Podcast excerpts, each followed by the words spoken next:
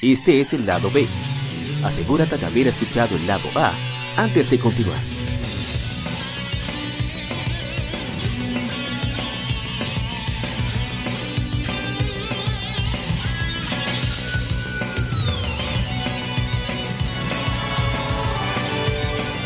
Game Mérides. Juegos y consolas de aniversario son comentados entre hechos y anécdotas.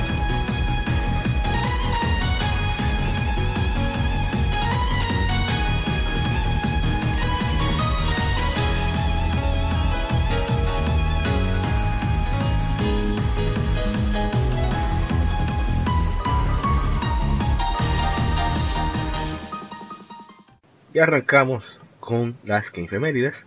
El primer juego es uno muy querido por mucha. Se trata de Resident Evil 3, Nemesis. Comenzó hace 19 años, es un juego survival horror desarrollado y publicado por Capcom para el primer PlayStation. Es la tercera entrega de Resident Evil y sucede cerca de los eventos de Resident Evil 2. La historia sigue a Jill Valentine y sus esfuerzos para escapar de una ciudad infectada con un arma biológica. Las decisiones tomadas en el juego afectan la historia y el final. El juego usa el mismo engine de sus predecesores y presenta modelos 3D con entornos pre-renderizados o ángulos de cámara fijos. Originalmente fue planeado como spin-off con protagonista diferente. Resident Evil 3 fue diseñado para tener gameplay más orientado a la acción que los anteriores. Presenta más enemigos e introduce introduce a Nemesis, que periódicamente persigue al jugador, acompañado por una campaña de marketing Resident Evil 3 fue bien recibido por la crítica y vendió más de 3 millones de copias en todo el mundo. Los críticos elogiaron los visuales detallados y a Nemesis como villano intimidante, pero criticaron su corta duración y su historia. Resident Evil 3 fue porteado al Sega Dreamcast, Windows y Nintendo GameCube. El comentario de Danilo Sánchez dice, es excelente juego, aunque siempre me ha parecido el Director's Cut el mejor de la saga. Bueno, yo voy a hacer una anécdota no mía, yo repito, juego donde yo no puedo disparar todo lo que yo quiera, no lo juego, porque yo soy muy cobarde. Y es que un amigo me dice que yo jugué ese juego por primera vez, un poquito mayor que, que, yo. Óyeme, que ese primer día que se puso de guapo a jugar de noche, y amaneció con el control colgando. Ay, Dios mío. No, imagínate. Pero no, sí. la, la, primera vez que sale Nemesis. Uh, Stars. Uh, Stars. Oye, sí, eh. para no, quiero darle a esto de ningún pero yo no lo jugué. no, yo realmente, ya para decirlo mío rapidito, Resident Evil 3 Nemesis es un buen juego. A mí lo que no me a mí lo que me molestó un poco de ese juego es su dificultad, o sea, cuando tú realmente tienes te, o te aprendes o logras configurar los, los botones del pad para tú tener las habilidades de, de, de, esquivamiento, podríamos decir, de esquivar, golpes. exacto. ya el Nemesis, ya el Nemesis no te sabe a nada ya, simplemente esperar a que el Y aparezca, claro, los sustos están ahí por parte del Nemesis y la escena que más me gusta cuando, cuando Jill la, la, coqueta, por así decirlo, porque hay que decirlo. No sé quién fue que se le ocurrió poner a esa mujer en falda corta y con una, una blusita. con una blusita bien, bien sensual para el público. cuando ella, en la escena cuando ella sale, va bajando el reloj, que un helicóptero la va a rescatar, que el Nemesis agarra y agarra una ¿cómo que se llama? Un launcher, un, un, missile launcher, y explota el helicóptero y que no, ellos, ellos, se, ellos se burlaron en ese momento esa escena porque ella, se la pone ella tan, tan, oh, tan así que ya por fin me va a rescatar. Y el missile lanza el pero, pero a mí me gustó mucho esa escena, pero no me gustó después, es como digo, es la dificultad, el juego es muy fácil y es corto, eso es lo único malo que yo que yo le veo al juego, como criticaron la, la prensa especializada, entre comillas.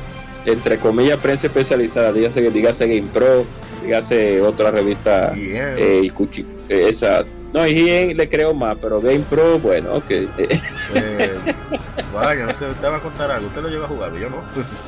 no, yo la, nada más acompañé a un amigo una vez, pero no, no tengo más experiencia de ahí, del susto del diablo, coño, cuando salió por la pared. Pero no, no más de ahí, eso que dice, me imagino que tiene que producir mucha impresión porque Nemesis fue el primer zombie que, que usó un, arma de fuego Exacto. Me gustó porque Nemesis realmente es como, como qué personaje. Bueno, en Resident Evil 2, ya para decir algo rapidito, el Tyrant, eh, nosotros le decíamos de cariño Matula, el moreno, el Tyrant que aparece en la parte 2, que te persigue de un, eh, de un momento a otro y tú no sabes de dónde aparece. Él era en cámara lenta que iba caminando y los ataques eran un poquito lentos, aunque te mataban de un solo golpe, muchos de esos ataques. Pero Nemesis no, Nemesis corría, Nemesis te agarraba, Nemesis te tiraba misiles, Nemesis te agarraba con un grupo de tentáculos de sus manos. Y eso hacía que tú tuvieras que huir más rápido de las situaciones. Yo me imagino que por eso Capcom dijo, bueno, vamos a desarrollarle un, sistema de, de, dodge, eh, o esquivar al personaje para que así la gente no tenga tanto dolor de cabeza con el Nemesis. Pero lo hicieron demasiado perfecto, el sistema es tan perfecto que cuando tú aprendes ya a cómo esquivar los ataques del Nemesis, ya el Nemesis no te sabe nada. Entonces, ellos debieron de, minimizar un poco eso. Pero después de ahí, el juego entre, eh, sigue en la línea de Resident Evil 2, porque lógicamente es el, el, el momento en el cual Jill estaba ahí y Leon y Claire estaban en otro lugar o sea que tú recorres muchos lugares que ya se habían visto en la parte 2. Pero sí, sí, el Nemesis es un enemigo que, sí que impactó en su tiempo. Yo como vengo de juegos de ese tipo, ya yo no me sentía aterrorizado por el feeling del juego porque era más acción que ya, eh, la, ya la profundidad y que de, un poco de miedo que había entre la 1 y la 2. Ya la 3 es un poquito con más, más active, más active sería. Al siguiente juego uno que es de mis favoritos. Se trata de Golden Sun. Salió hace 17 años en uh. América, pero RPG desarrollado por Camelot Software Planning, publicado por Nintendo para el Game Boy Advance. La primera entrega de la saga Golden Sun. Título sobresale por elementos de juego distintivos, como el uso de Digin especiales que empoderan al jugador y pueden ser usados contra los enemigos. La historia de Golden Sun sigue a un grupo de usuarios de magia llamados adeptos, cuyo propósito, como se ha revelado al inicio, es proteger al mundo de Weir de la alquimia, un poder potencialmente destructivo que fue sellado hace mucho tiempo. Durante su misión, los adeptos ganan nuevas habilidades llamadas Psi Energy, ayudando a otros y aprendiendo más de por qué fue sellada la alquimia. Seguido por una secuela titulada The Lost Age, el cual sucede inmediatamente después de los eventos del primer juego, pero se enfoca en la perspectiva de los antagonistas. Los dos juegos juntos forman la historia completa. El juego fue elogiado por los críticos. IGN declara que Golden Sun, cito, puede ser uno de los mejores RPG japoneses 2D jamás creados para cualquier sistema. Juego fue comercialmente exitoso, vendiendo más de un millón de copias en Japón y América, dando lugar a una, una serie que incluye tres juegos y otros medios. Golden Sun fue lanzado para la consola virtual de la eShop de Wii U en abril de 2014. Entre los comentarios tenemos a nuestro hermano de la comunidad dominicana de Nintendo, Roman, Román Ernesto Sepúlveda, juegazo nada más dice. Nuestro hermano Zeldo de, de Halo Fantasy, de su Fajul, dice tengo las tres entregas pero no los muestro porque el label está roto. Eh, Luis Adolfo Luna dice juegazo. Y nuestro hermano Tóxico dice simplemente una joya imperdible. En Instagram, mi hermano Cristian Bueno, decimos de cariño malón, dice la leche. No hay que oh. decir más nada. Y la verdad que es una joya. este fue el juego que me definió como jugador de, RPG. Porque era. Tenía sus complicaciones. Pero el sistema de batalla era lo suficientemente sencillo como para comprenderlo fácil, aunque uno no tenga dominio de inglés o nada de eso. Era portátil, por lo tanto, los apagones no me afectaban. Así que pude disfrutarlo bien. Lo mejor. me encanta, best. Me encanta esa saga. Lamentablemente, eh, después de la tercera, la gente como que, bueno, fue también la piratería que no ayudó. Y sí, pero eh, y, sí, pero Nintendo como quiera sacó su dinerito ahí. Y a pesar de todo, sabe que esos juegos de, portátiles, a pesar de que la, piratería acabe, es, se le saca su partido, se le saca algo, cierto algo interesante fue ese sistema de Science Energy, donde tú tenías, como no había mapa, eso fue lo que facilitó bastante Golden Sun Dark Dawn, que tú tenías que memorizar mucho del, layout de los, de los, niveles, de los calabozos. Y tener que pensar, ok, yo este puzzle abrió, activó tal mecanismo en tal sitio. Tengo que volver allá para entonces el mecanismo que está más adelante poder revisarlo. Y eso le daba una dificultad exquisita y sabrosa. Aparte de que visualmente es un juego todavía impactante. Ese juego se ve bastante bien. Sí, ese, juego es hermoso visualmente. Eh, la, pantalla, la pantalla del aparato que, que es, se ve muy bien. Sí. Sí, eso es lo que digo. O sea, para hacer Game Boy Advance le sacaron el jugo. Y me gusta el sistema de batalla que tiene, que es un sistema de batalla simple y rápido. Pero y rápido. me gusta cómo se ven los ataques. y como su, especial. Eso es emocionante. sí. Que se parte esa pantalla en dos así crash cuando dan el golpe. Mira, esos visuales eran el, juego que demostraba la potencia del Game Boy Advance en ese tiempo. O sea, este es el Game Boy Advance. No sé si quieren cortar alguna anécdota, rapidito. No, no, simplemente eso. La, primera vez que yo vi el, ataque eh, cargado, que es el critical, por así decirlo, cuando yo vi esos efectos, o sea, a mí me gustó muchísimo como ellos agarraron y crearon ese, ese, ese trasfondo en el, en el sistema de batalla, como se ven los enemigos, que se ven detrás y tú te ves adelante, pero tú te ves adelante como en una, en una perspectiva, los enemigos se ven en otra. Entonces, cuando tú atacas, se ve otra perspectiva y tú te eso yo lo vi muy bien eso ellos venían claro. es exacto eso ellos venían de Shining, de Shining Force ya con eso pero aquí lo mejoraron un poquito más y eh, las magias como se veían o sea que eran pre-renderizadas pero las invocaciones una cosa exacto. ese a mí me encantaba Joshua. Exacto. iba a decir una pequeña trivia que en la publicidad para América, para Estados Unidos, que salió un monstruo que era como una especie de lámpara. No está en el juego. Ese monstruo lo incluyeron fue en la versión de Nintendo 10 como opcional para rendir tributo a esa publicidad. oh, pero este monstruo está duro, es salvo. pero es una joya. Ojalá hay más gente le, dé chance a estas joyas. Bueno, sí, de verdad que sí. Al siguiente juego, ¿no? Claro. Sí. Próximo juego Nada más y nada menos. Hablaron del soundtrack, espérate, espérate, espérate, espérate. Uh, vamos a frenar entonces. Uh. No, frenen, suelten todo y apaguen, que no hablaron del soundtrack. El soundtrack de este juego. El soundtrack de este juego eh, también es otra cosa bien importante. Sí. Eh, se curaba. Pues primero, eh, explota mucho el chip de sonido del, del GBA. Y segundo, eh, la, composición de la pieza es tan buena que, o sea, la meten en Smash. Eh, la metieron en Smash sin, sin, Ty eh, Isaac de Assist Trophy en la pasada. En esta hora sí y meterán de nuevo, me No, y lo interesante es que precisamente aprovecha también los chips de audio que no suena como Game Boy Advance. Tú no tienes ese, ese sonidito de Game Boy que tiene, por ejemplo, no es por minimizar, porque Mega Man la partitura, Mega Man La canción es muy buena, pero se oye que es un GBA. Exactamente. Me encanta la partitura. o sea, la partitura, la intención musical es genial. O sea, las mejores composiciones de Capcom. Pero el sonido deja que desear. Y aquí es. Tienen hasta coro. O sea, MIDI, pero tienen hasta, hasta poses corales, strings, tienen de todo.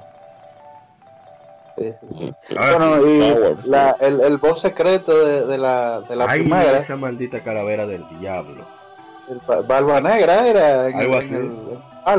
que había que en el desierto una, una nube rosada, tenías que ir bajando unos tigres que estaban rotísimos. Ajá, porque también, exacto, esa es otra cosa, el trayecto a, a, a donde él, es con los monstruos más fuertes del juego también, que uno va peleando. Y, no, mira, Satoru y Menaldi son unos niños en teta. Así me, estoy completamente de acuerdo. Y ahí, y no era solamente grindear, o sea, subir niveles. Había que darle caco, o que sentarse a pensar sí, sí, te, iba a te, explotaba con el Diamond 2. Usted tenía, que, usted tenía que sentarse y decir, ok, yo tengo que subir la defensa con fulano, uso tal DJ para que haga tal cosa.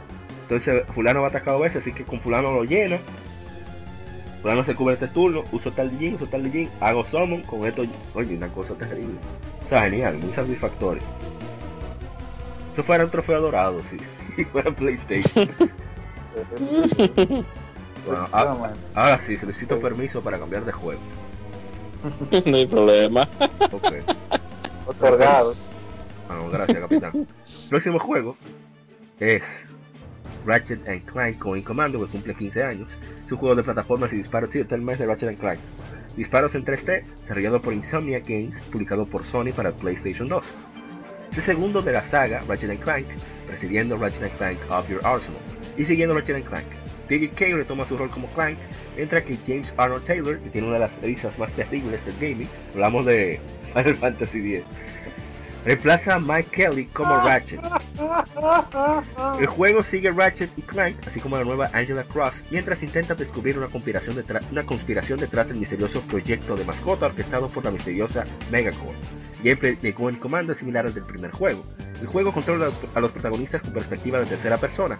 El jugador usa varias armas y gadgets para vencer enemigos y resolver puzzles, mientras explora planetas, completa secciones de plataformas y minijuegos, así como progresar la historia. El juego presenta muchas mejoras sobre el original, como la estética e introduce muchos aspectos de gameplay como la mejora de, nivel, de armas por nivel, sistema que, fue ahí donde se integró por primera vez, que ahora es eh, uno de los elementos insignia de la saga.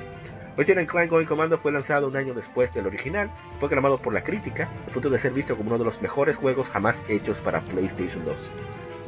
Muchos críticos sintieron que el juego fue muy superior a su predecesor y elogiaron los visuales, gameplay, historia, caracterización y audio, pero criticaron su dificultad sin tregua y minijuegos. O sea, aquí no es como los modernos, donde tú avanzabas por sección, te mataban en una de las secciones, tú tenías un, un ¿cómo se le dice a eso? respawn, punto de, de, reinicio. Por sí, un punto de reinicio. Ahora, ahora es para, en este juego es para atrás completamente. No, Montero, ustedes lo sonaron, repita. Y hace respawn todos los enemigos también. oh, eh, como NES. Yes. que no, no es, no es una, una batalla de, ¿cómo en español?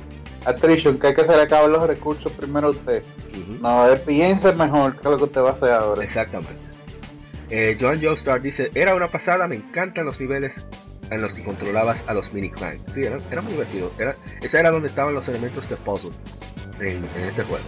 Y bueno, no voy a decir nada, yo lo estoy jugando otra vez en PlayStation Vita, que está la trilogía original. yo la pasé una vez en PlayStation 2. Saluda a mi hermano Kevin, que no ha vuelto por aquí, pero él es súper fan, igual que yo, de Ratchet and Clank. ya podemos pasar al segundo juego, ¿no? Y que según el siguiente juego.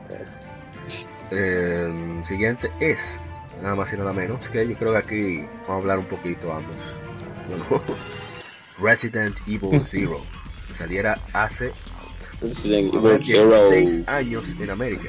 Su juego Survival Horror desarrollado y publicado por Capcom es la quinta entrega principal de Resident Evil y originalmente fue lanzado para Nintendo GameCube. Es precuela de Resident Evil, cubriendo las dificultades que pasó la Fuerza Especial de la Policía STARS Bravo Team.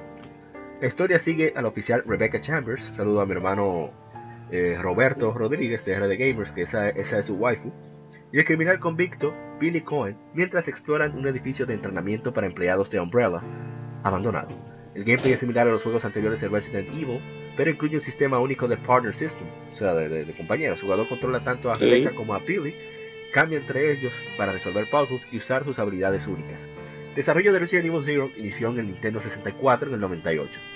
El sistema de compañeros fue creado para sacar ventaja de las capacidades de corto tiempo de carga en los cartuchos de Nintendo 64. El formato de cartucho también tenía limitaciones, dada la, capacidad de almacenamiento, que era muchísimo menor que los de CD-ROM. El equipo tuvo que realizar su diseño diferente de otras entregas anteriores. Resident Evil Zero fue diseñado para ser más difícil, Inspirados por Sweet Home de 1989, el equipo removió las cajas de almacenamiento presentes en juegos anteriores e introdujeron una mecánica de item drop, de caída de objetos. El desarrollo se ralentizó cuando el equipo encontró problemas con el almacenamiento de memoria, así que movieron la producción para el recién anunciado Nintendo GameCube. El juego tuvo que ser rehecho solo con el concepto e historia manteniéndose. Resident Evil Zero fue bien recibido por la crítica, elogiaron los gráficos y audio por construir una ambientación lúgubre. Las, opiniones sobre el nuevo sistema de compañeros y objetos fueron mixtas. Algunos encontraron los cambios como una mejora y que agregaron nuevos niveles de estrategias. Otros creyeron que los cambios fueron molestos o sin innovación. los controles fueron vistos como toscos y Capcom fue criticado por no evolucionar los controles tanque de la serie. El, control fue el juego fue porteado a Wii en 2008, un remaster en HD fue lanzado para otras consolas en 2016. Esos relanzamientos tuvieron recepción mixta por la carencia de mejoras al original. Resident Evil 0 fue comercialmente exitoso con más de 2.5 millones de copias entre todas las plataformas. Eh, a ver si hay. No, no hay comentarios. A ver en Instagram. Eh, para allá ustedes, caballeros. Oh, yo realmente el equipo de Capcom que agarró el, el, Nintendo GameCube fue un buen equipo porque ellos sabían cómo trabajar en la consola. Los tres juegos que tiraron, principalmente más claro está la Resident Evil 1, la remasterizada, es para mí el remake exacto, que es para mí un tremendo juego porque te, te infrasca de verdad en las, las las lugumbres, mejor dicho, de una casa abandonada, sistema de iluminación, como los enemigos te atacan, como los personajes se ven físicamente. O sea, para ese tiempo, cuando salió ese juego, fue una maravilla. Con Resident Evil 0, ellos como que quisieron adoptar un estilo un poquito más casual y pusieron a Rebecca Chambers y al ex convicto que nadie se recuerda de él porque a nadie le interesó, sin personalidad, y no me recuerdo el nombre ni me interesa recordarlo, salvo que el, el prota del juego. Sí, salvo que el prota del juego. No sé quién es, pero es mejor que Cheva. Sí, ¿Es mejor que? Que sí, es verdad, es verdad. Señor Artur se integra, qué bien. Ah, Artur, eh, ¿tú la jugaste la Resident Evil 0? ¿Tú la jugaste la Resident Evil 0, Artur? Yo nunca he no. tocado. Ok, bueno, mira. La Resident Evil 0, el sistema de Parker. Ah, ok. El, el, eh, lo que Amaury dijo ya rapidito para terminar, el sistema de los controles, sí, los controles son un poco toscos realmente pero las interacciones, por lo menos con los personajes, pues no estuvo tan mal. No es nada del otro mundo. O sea, es como Resident Evil 5, solo que antes de, porque Resident Evil 5 es prácticamente lo mismo. Yo, lo probé. yo lo probé y lo de los puzzles, exacto, tenía que cruzarlo. Los, puzzles me pareció súper interesante, súper entretenido. Exacto. Yo lo probé. Eso para Entonces, mí el, ellos hicieron algo bien, algo bien que en ese tiempo eh, pudieron, seguro, que pudieron no arreglarlo, sino tal vez lo hubieran hecho peor, que cuando tú cambias de personaje el juego no carga tanto, gracias a Dios. Porque si hubiera sido en otros tiempos, o sea, hubiéramos visto el verdadero lodinzazo de cambio de personaje a cambio de personaje. a pesar de que ustedes... Sí, a pesar de no sé por qué, porque no sabría por qué, porque al fin y al cabo el juego no es tridimensional en el ambiente en que se desarrolla. Son imágenes precapturadas y puestas ahí para que el personaje corra.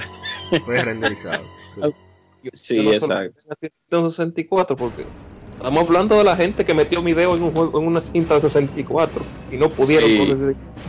este yo creo que es el único juego de 64 que tiene escena animada.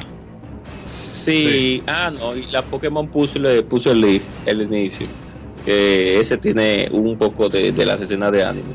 Pero, eh, ¿qué, es el reto del juego? PNG, No, exacto, eso sí.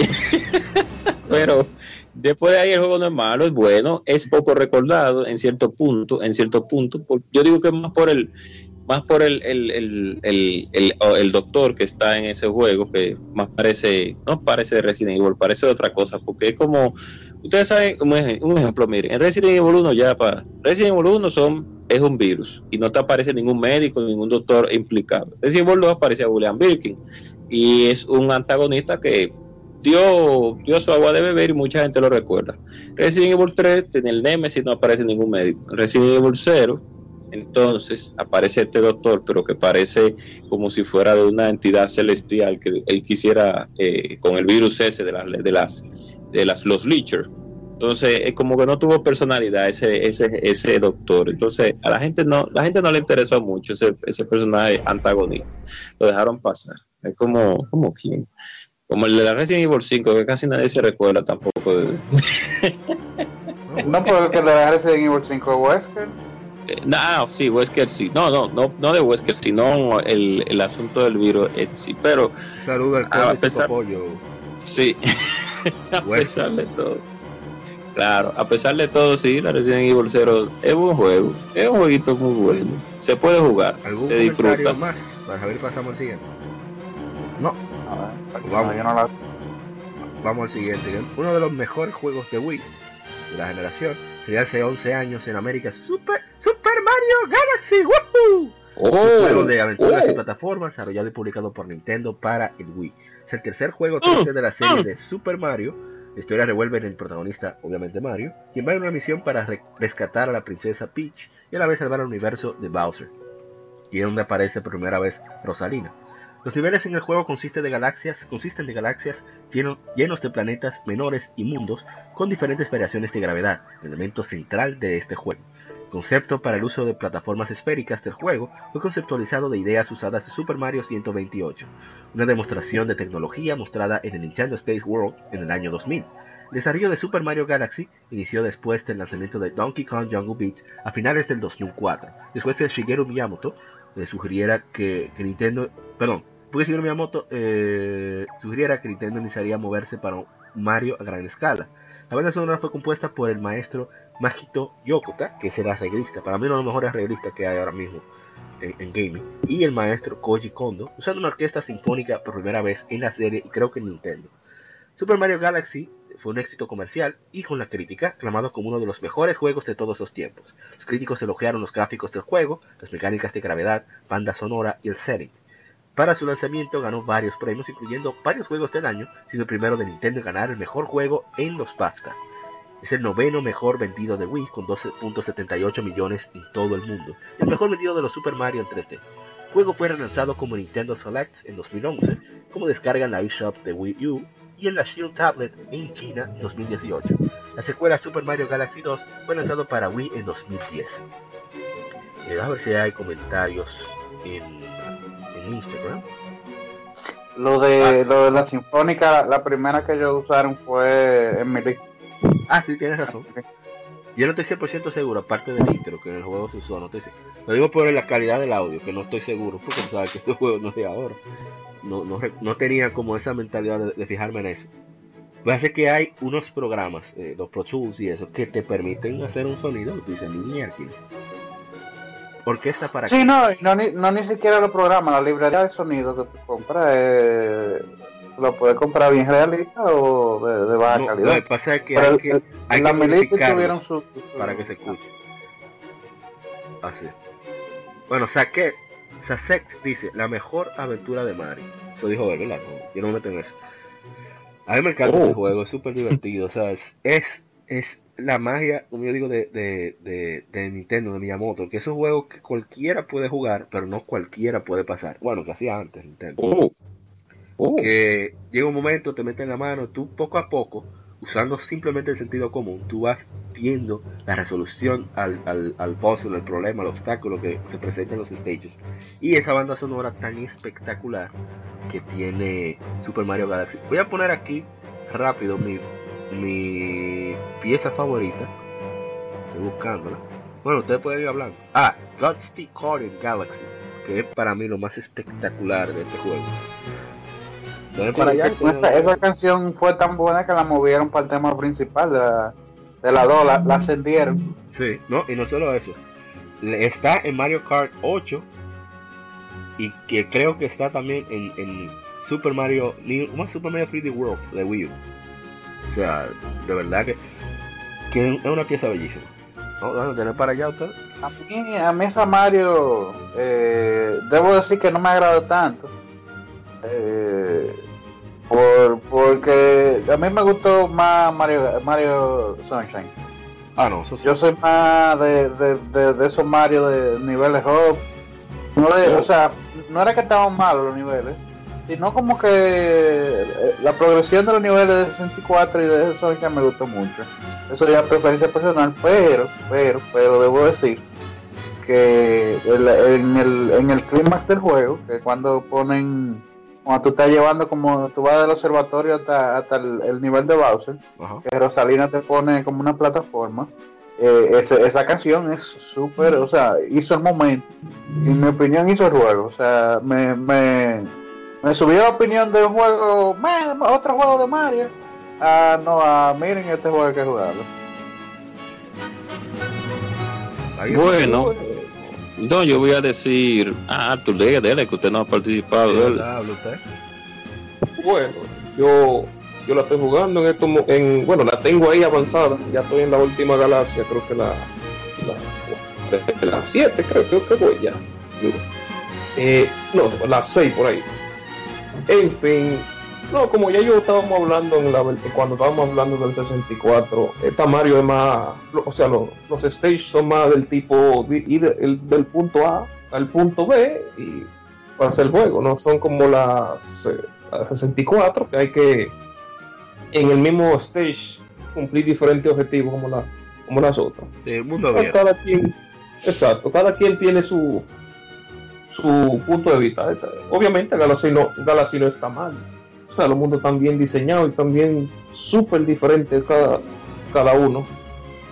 Y las diferentes rutas que tienen los mismos stage también son bastante variadas. Aunque siga siendo un chin cerrado Sí, claro. No, y, creo que el, hecho de que sea así cerrado le da esa ventaja visual. O sea, todavía yo veo el juego y lo veo increíble, eso se ve muy bien. No, o sea, no, eh, exactamente, el, los stages son súper super variados.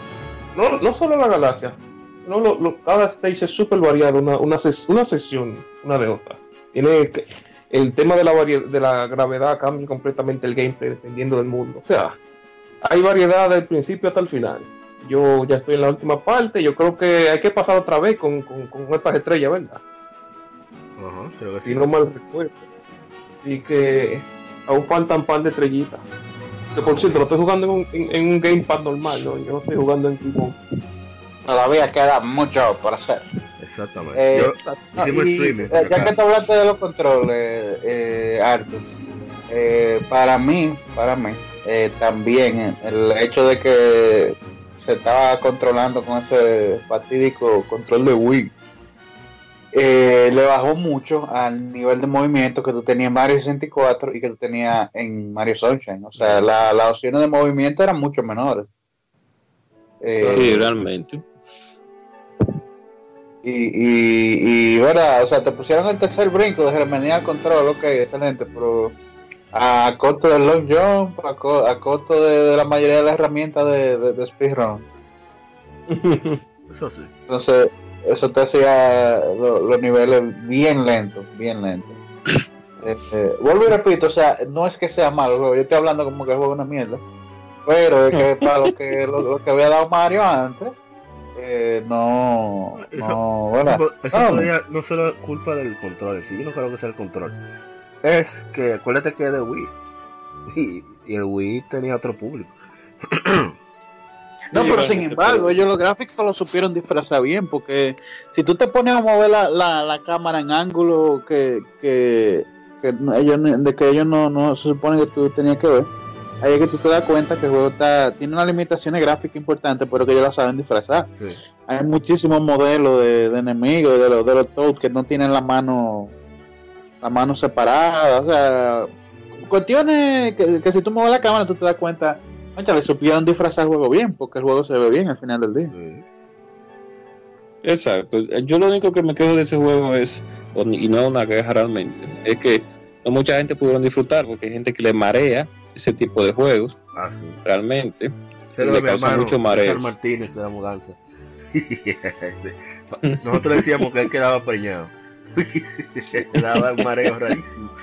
Y que lógicamente Nintendo cada vez que saca una consola intenta forzar con el periférico. Entonces, ah, eso de estar recolectando estrellitas con el Wiimote, eso, eso yo no me lo encontré para nada divertido. O sea, dándole, haciéndole shaking para recolectar monedas le, le, perdió más la, la, el, momento activo del juego. Pero yo me imagino que ellos lo hicieron así para eso mismo, fue como que el juego no fuera tan activo porque tú tenías que tener el, bendito Wiimote de años jalando monedas así como un, como un, como un loco, así en la pantalla. Después de ahí la música es increíblemente hermosa, muy eh, eh, eh, diferente a las otras versiones que se han visto en otros juegos de Mario, pero es eh, la música de ese juego es de verdad que es increíble. Ellos hicieron un trabajo excelentísimo con eso. Es tan, es, tan buena que, uno escucharla de manera normal dentro de unos juegos uno dice, no, pero estas piezas están demasiado... Eh, eh, Tú no sabes, la gente no sabe las veces que yo volví a Godsy Coordinado por la música. que no. Por cierto, Mágico Yokota fue también el encargado de la música de Skyward Sword, por eso es tan magistral el audio de ese juego. Claro, entonces Después de ahí, todo muy Oye, chévere. bueno la Skyward, la música. Exactamente, de lo mío. Exacto. Bueno, eh, pasamos al siguiente. Claro, dale, dale. Bueno, el siguiente es, sí, el, si- el siguiente es un- salió hace 19 años. Final Fantasy IX. Es un RPG desarrollado y publicado por Square Enix para el primer PlayStation. Es la novena entrega principal, obviamente, de la saga Final Fantasy. La trama se centra en las consecuencias de una guerra entre naciones en un mundo de fantasía medieval llamado Gaia. Sigue a un bandido llamado Zidane Tribal, quien secuestra a la princesa alexandriana Carnet Tid Alexandros XVII, quien se, perdón, parte- en- secuestra a la princesa alexandriana como parte de una, de una maniobra con la vecina nación de Lindblom. Eh, se, se une a Garnet un gran elenco de personajes para derrocar a su madre, la reina Bran de Alexandria, quien inició la guerra. La trama cambia cuando el jugador descubre que Bran es un peón de la amenaza mayor Kuya, quien comparte una misteriosa historia con Zidane, abarcando dos mundos. El juego fue desarrollado junto a Final Fantasy VIII, previsto por los desarrolladores perdón, como una retrospectiva a la serie y partió de ambientes futuristas de Final Fantasy VII y Final Fantasy VIII y regresa al estilo medieval de las seis primeras entregas. Por lo tanto, fue influenciado por el primer juego y presenta alusiones a los demás. Aparte de este enfoque, el juego presenta nuevos elementos como escenas Active Time Event, Mocknet, que es el correo que tienen los moguls, por lo que dicen, el peluchito, y sistemas de habilidades. Final Fantasy IX fue bien recibido, citado por la crítica y fans como uno de los mejores de la serie, y la puntuación más alta de la saga Metacritic. Fue comercialmente exitoso con más de 5 millones de copias a nivel mundial para febrero de 2016. Fue lanzado como PlayStation 1 Classic en la PlayStation Store, siendo compatible con PlayStation 3, PSP y PlayStation Vita. También fue lanzado en PlayStation 4 y Microsoft Windows, y pronto estará disponible para Nintendo Switch y Xbox One. Deja de leer los comentarios rápido. eh. Ah, Anderson Sánchez dice, remake con nuevos gráficos para cuándo? Imagínate, ¿lo han podido comprar en 2017? Van a poder comprar mío. mío. Deja ver en Instagram si hay algún comentario A, rápido. a esta vez hay que actualizarle los modelos. Para mí, esa fue la última Final Fantasy. Es bueno. El juego tiene algo, yo no sé qué es. O sea, nosotros hicimos un streaming como de una hora y la idea era media hora. O sea, el gameplay tiene algo como que, por lo menos a mí particularmente, me da ganas como de seguir jugando, de seguir experimentando con las batallas y etcétera, etcétera. Lo que pasa es que Oye, aparte de Eh. todo, gameplay, gráfico, audio, todo, oye. sí, pero me, me gustó mucho la lo que pasa en Dungeon. Exacto. El eh, Final Fantasy IX, a pesar de todo, el sistema que tiene y el feeling del juego es como una Final Fantasy clásica, por eso a Mauri me imagino que se quedó más eh, enviciado, por así decirlo, con, con el juego, porque es como una Final Fantasy clásica de los tiempos de, de Super Nintendo. El único problema que tiene ese juego es que, pienso yo, Viene veneno, viene veneno, atención. claro que viene el veneno, es que primero tiene el enemigo final más fatal de toda la Final Fantasy del mundo, pero eso no viene a camino. Lo Eso que no es viene a novedad camino en son- Final Fantasy. Exacto, exacto. Lo que viene a camino son los personajes que no son entrañables, o sea, son personajes que eh, creó, eh, que, Dios mío, se me olvidó el nombre ahora de, de, de- de gran director. Esos personajes que tiene ese juego, nadie los recuerda, a excepción del Dark, ma- del Dark, el mago oscuro. Después de ahí, ni a, Vivi y el ni a- mismo Zidane. ni a- Sí, exacto. Ni Oye, Zidane. si, si- ¿cómo que ni Zidane? Pero Zidane cuando dice de que conoce a Garner, cásate conmigo, mamá. ¿Ya? Oye, Sí, pero que nadie recuerda, sí, pero que nadie recuerda a Zidane y nadie recuerda al payaso, nadie Pero, recuerda ¿eh? al, al, al, al, al- el- al caballero, nadie recuerda a la, a la que hace la- la- los pasteles, nadie recuerda, a- al mago lo recuerdan a Chepa porque, porque es un mago normal de que siempre está en Final Fantasy. A Kuja, nadie recuerda a Kuja. Entonces, es una, son un grupo de personajes que no encasillan, no, no, no lograron en- encantar, pienso yo, algunas, algunos jugadores porque no se visualizaron con ellos. Podríamos Entonces, decir lo mismo de- de la Final Fantasy 8 también. Sí, sí, podríamos decir lo mismo también. Entonces, eso de la asexualidad, que no lo voy a criticar, sino que lo voy a poner como un punto, de que Kuja y, y, y Zidane no son asexuales. Yo no sé realmente por qué a ellos se le ocurrió hacer ese tipo de no cosas. Sí, Ay, yo me quedé como ven acá, pero Zidane está atrás de Garnet de, los primeros cinco minutos. Sí, entonces yo no sé por qué ellos decidieron hacer ese tipo de, de, de shift, por así decirlo, porque tenemos a un personaje que se ve varón, por lo menos Zidane, porque Kuja parece mujer, pero después nos damos cuenta de que es hombre.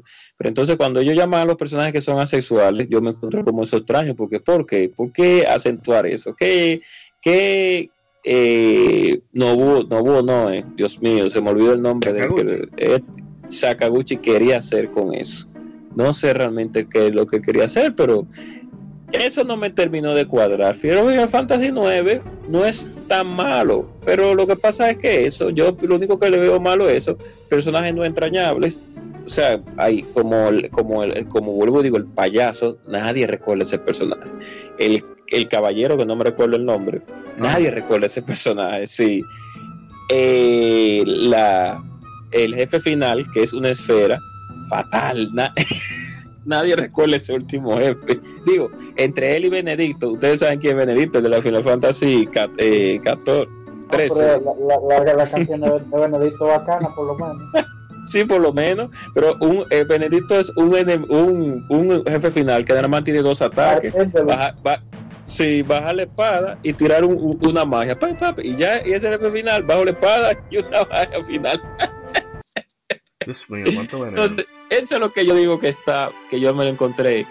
Y el arte, a pesar de que quisieron volver un poquito más para atrás, como los, las épocas de, Super Nintendo, como se veían los personajes en ese tiempo. Cuando tú vas a Yoshi Takamano, cu- cuando hace el arte del juego, la diferencia del cielo a la tierra, tú dices, oye, pero mira Zidane cómo se ve realmente. Mira cómo se ve el, el- el payaso, mira cómo se ve la- la panadera, mira cómo se ve. O sea, no sé, eh, hay unas cosas que cuadraron, pero parece como que Cuare no le gustó, no le gustó de algo de- y por eso A mí, a mí me Sakaguchi. encantó, o sea, para mí fue la, la última. Eh, Cuando, Bueno, cuando activan Alexander, eh, eh, Eso sí. es una combinación, es una combinación de las dos cosas que habían hasta el momento, de, de los gráficos y los bombos, y la, y la, la chulería visual de la, de la 7 y de la 8, y del gameplay y, y, ¿verdad? y los aspectos clásicos de, de las Final Fantasy anteriores, Sí, exacto. que, no- claro. que no se ha vuelto a hacer. Esa época medieval de las FF. Porque la, la, la 10, vamos a decir que es como medieval alterno por el asunto de, de Exacto. La tecnología. Kanakan, exacto, que era tecnología por tecnología mágica. Y la 12 eh, es como medieval, pero igual tiene su tecnología mágica rarísima con sus naves espaciales. Pero ya a partir de ahí, pues Final Fantasy en estructurarse, eh, la 13 y la 15 en el, también en un futuro distópico, vamos a decir. Muy, muy, muy tecnológico. Demasiado. Ay, no, han vuelto, no han vuelto, no han vuelto a dragones ni a, ni a caballos, ni a. Ni, es verdad, tanto como sí, pero por, porque es una cuestión del juego, no porque es una cuestión del mundo. Eh, y oye, para mí esa fue la, la última Final Fantasy con esencia. Oh, De lo que, de lo que es Final Fantasy. Oh, mí, para mí, Oh. para mí. ¿verdad? oh. No, no, ya, su papi. Oh, así. No, pero el juego es realmente muy disfrutable. Artu, dígase algo ahí para ver si contrarrestamos el veneno que dejó la gente. Ah, Melodies of Life, Bueno. saludo a mi hermano Diego, escúchame. Melodies of Life, pero al señor. Arturo, decir de ese juego. ¿Cómo fue, señor Artu? Yo casi ni le he tocado. Así Oh my que Oh, tengo mucho que decir. Ah, bueno. Bueno, en mi caso, la, la Mel- Melodies of Life, tremendo tema. Un saludo a Diego Valle, que nos, nos ha abandonado hace mucho tiempo, pero todavía le apreciamos. Y es un tema bellísimo. Ah, que Sí. Zidane no, debe, no le dieron de poner ese rabo, ni a Cuja ese rabo. Yo no sé para qué se lo pusieron. Pero No, pero eso raza. es parte de la historia, porque ellos son experimentos. No, yo sé. ellos son experimentos, exacto. Pero Dios mío, Pero ¿por qué el rabo? ¿Por qué el rabo, Dios mío? Fue ¿Por como qué? por eso, ¿Por mono qué? araña. ¿Por qué asexual? ¿Por qué coge el son asexual? asexual, Dios mío. asexual, Por- ¿Por, qué el mago negro? ¿Por qué el mago negro es lo, me- es, es lo mejor que se puede ver?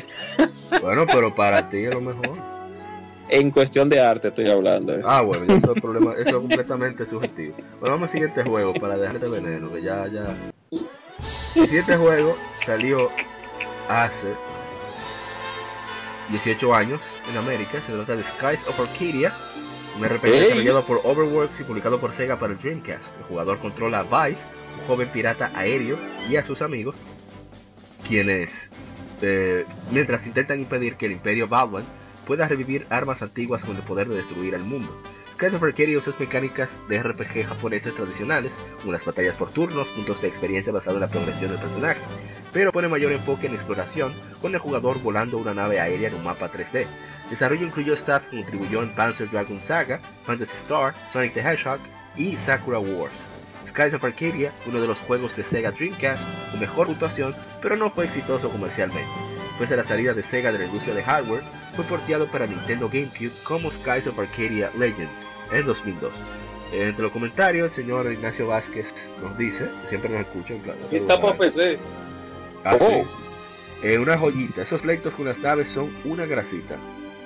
Sí, A ver, en Instagram nos dice, nos dice Game Mondo, que también da cuenta de Instagram de- sobre información de juegos. Dice, desea un port o remake de esto. Amén. Estamos en PlayStation 4. Eh, ah, yo lo jugué en GameCube como lo prestaron. Y es un juego realmente súper entretenido. La única queja que yo tendría es eh, que las batallas aleatorias parece... El que jugó Pokémon Red y Blue se acuerda de Mount Moon, el Monte Luna, donde esos subas salen cada tres pasos. Eso es lo único que yo del juego que, que me quejo, pero después excelente. Me encantó absolutamente todo. Ah, por cierto, antes de que comiencen con las anécdotas o, u opiniones, Oh, todo la- el audio de este juego está en Spotify, así que pueden escucharlo. Sega ha hecho un trabajo excelente de subir audio de, de Streets of Rage, Sonic Adventure, Sonic Adventure 2, Como de etcétera, etcétera, ahí en Spotify que está disponible para escuchar. Eh, bueno, ven para allá usted.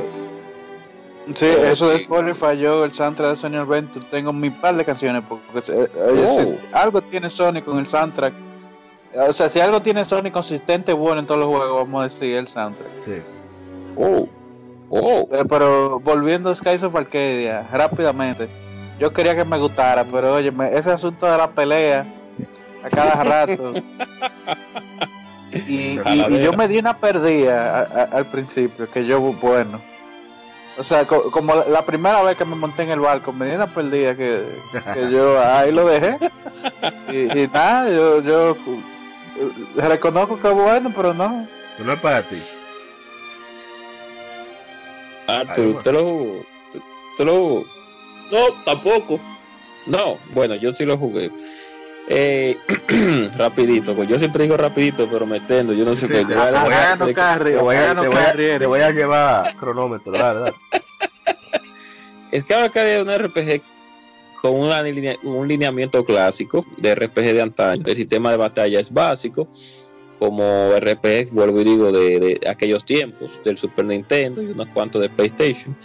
Pero lo que realmente apasiona de ese juego es la pelea en los navíos, que ahí es donde realmente uno siente como esa adrenalina y esa paz y esa calma que genera el juego cuando tú estás peleando en ese ambiente aéreo. adrenalina para lo con cuál de las dos. Sí, no, no Adrenalina puedes sentir las dos al mismo No, tiempo. lo que pasa es, no, bueno, eh, al principio adrenalina y termina como una paz, porque es que la música, cuando tú vas en el navío y cuando tú peleas, es un poco magistral. Entonces tú te, te sientes como, como sí, como que me están da- atacando, pero a la vez la música te lleva como algo como más, sí, como más sentimental, como que una guerra de, de barcos.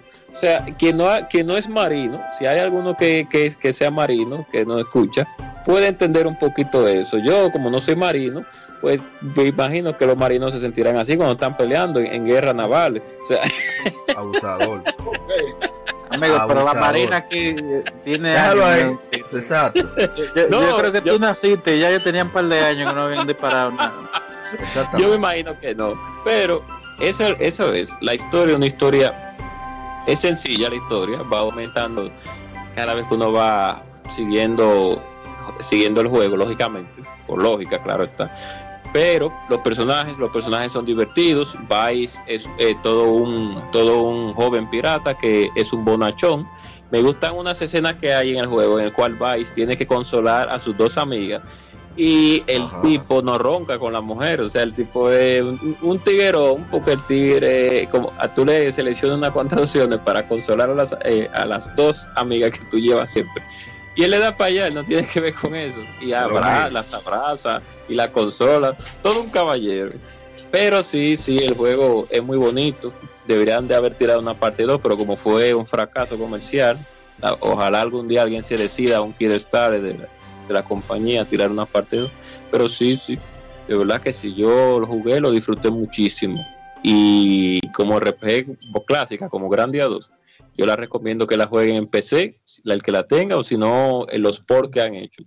A mí me gustó mucho, de verdad que sí. Hay una, como dato, a mí me dio, esas son cosas que a uno en los videojuegos le, le, le llegan al corazón. En la, hay una escena cuando uno va a llegar a unas islas, que es una isla que es pobre, No están Una isla que es- todos de hambre y cosas. sí es enfermo todo de hambre. Entonces, la música que de ponen hambre, ese- pasando hambre. Ay, pasando hambre, sí. Eso es la gripe. Pero lo que bueno, quiera, cuando, te no comes te enferma, no es mentira. Bueno, sí, pero. Sí, exacto. Entonces, hay una que son los, los- los videojuegos, Dios mío, igual que la película y todo lo que como marcan esa, ese sentimiento en uno. Cuando uno llega a- a- en ese en ese en ese país, porque son aéreos, todos son países aéreos, la música que te ponen es una música muy triste, pero lo que realmente te da la tristeza es lo que hablan las personas cuando tú vas hablando con ellas. Pues no solamente decir que tengo hambre, dame un poco de pan. O sea, hay una frase que dice un niño en un punto de la isla que te marca, porque es como si realmente ellos estuvieran de verdad pasando hambre. Yo no me recuerdo de lo que él dice, pero eh, es como que eh, es como una anhelación de algo que, que pase, como de que se salve o que, o que, o que le dé un poco de comida. Pero eso en conjunto a que aparece un, un personaje que es un niño que roba comida y que uno de los personajes que tú tienes dice, bueno, mira lo que vamos a hacer contigo. Tú eres un ladrón, entonces nada más hay dos opciones, o dejaste capaz o te matamos ahora mismo. Entonces, es tan cruda esa realidad que te ponen en ese pedacito. Yo lo estoy poniendo demasiado grande, pero ustedes tienen que jugarlo para que ustedes vean cómo es que se desarrolla en ese pedacito el momento. Y uno de los personajes más queridos que se llama Antonio, que Antonio trae, tiene un, un toro y un toro no está. Entonces él se lo dice así mismo, Antonio, porque entonces tienen voz los personajes. Sí. Pero sí, sí, se, se disfruta, no es la gran cosa. Y la tiene muchísimos nombres en español. eh, Sí, Me acuerdo. Sí.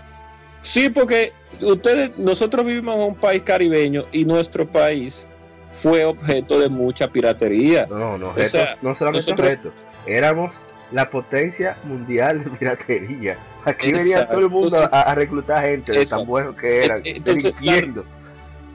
De, oye, entonces esa referencia de la pira- de los piratas, nosotros somos un punto, o sea, un punto de referencia de lo que es la, el- los, los, lo- las aventuras de los piratas. Por eso que ustedes ven que en, en la película de Piratas del Caribe se menciona mucho República Dominicana, no le dicen. República Dominicana, le dicen la española, La o, la- o van a la isla Tortuga.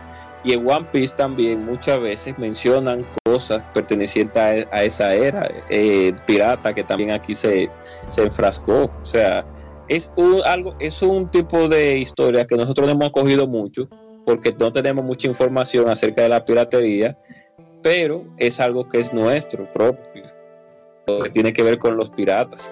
O sea, eh, cuando se habla de piratas se habla del Caribe. No hay, Y, y estamos ciérrale, ciérrale el libro de sociales a este hombre. Sí, sí, sí. Eh, no, pero ojalá, ojalá que Sega diga, concho, pero yo tengo esto aquí haciendo nada, déjame tirarlo digital en PlayStation. sí, 4". hombre, es buena RPG, más. una RPG sencilla, pero es buena. sí. Bueno, son estas RPG que son sencillas, pero tú dices, ya, qué bien. ¿Por qué no? A pasar al siguiente juego rápidamente. Se trata de Mario Kart, Mario Kart, Oh. 10, Mario Kart 10, Oh, que salió hace 13 años. Es un juego de, obviamente, de go-kart, desarrollado y publicado por Nintendo para Nintendo 10. Es el quinto juego, pero de la serie Mario Kart y el primero jugable. Ah, primero jugable en, en la que es la conexión Wi-Fi de Nintendo, Nintendo Wi-Fi Connection. Como en otros juegos de la serie, Mario Kart 10 presenta personajes de la serie de Mario y los pone a correr en go-karts en pistas basadas en locaciones de la serie de Mario. El juego fue bien recibido con una puntuación de 91% en Metacritic. Los elogios se enfocaron en los gráficos y gameplay del juego, mientras que las quejas se enfocaron a su single player, que consideraron repetitivo. Mario Kart 10 recibió varios premios, incluyendo Editor's Choice Awards de GameSpot y IGN, así como mejor juego de carreras. Mario Kart 10 fue el mejor vendido en su primer mes de lanzamiento y mantuvo esa posición al mes siguiente. En general, Mario Kart 10 es el tercer juego mejor vendido para Nintendo 10 para marzo de 2016, con 23 millones de unidades vendidas en todo el mundo. El día. Ese juego, yo me acuerdo que yo compré el Sí, 10 eso- cuando salió este juego. O sea, el, el 10 ese que la bisagra tú la veías mal y se, se desbarataba. Sí. Ese 10. Fatal. Sí, una cosa terrible. Pero yo disfruté muchísimo, sobre todo por el hecho de que este juego te permitía jugar hasta con 8 personas más con un solo cartucho. Es una cosa increíble. Sí, Y que ese modo single player que no entiendo la queja, de verdad no lo entiendo. Porque era una, una serie de cosas que tú aprendías ahí a jugar mejor. O sea, tú tenías, por ejemplo, que eliminar ciertos objetivos utilizando solamente, eh, bueno, para nuestros hermanos latinoamericanos, conchas verdes, caparazones verdes, nosotros le decimos patos, no sé por qué todavía sí, exacto. y patos verdes y tú tenías que afinar tu puntería sí o sí, si no tú no pasabas. Entonces cuando tú Ah, pasabas, mira, ¿eh? pa- eso de la, de la, de la, de los patos, eh, tú- yo, eh, ah, el único eh, let's play que veo, le, lo mencionaron, eh, parece que eso no, no pasa aquí nada más, que en Estados Unidos también. oh.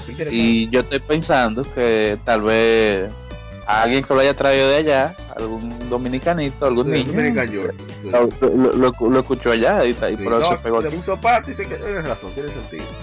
Ah, pero qué bueno está ese dato. En fin, ese juego, eh, cuando tú avanzabas en... Tenían diferentes grados de evaluación, lo que son las esas misiones. Cuando tú la pasabas, por ejemplo, de dos estrellas, si tú pasabas todas las misiones con una estrella, tenían hasta tres estrellas, te- se te marcaba en tu perfil en línea.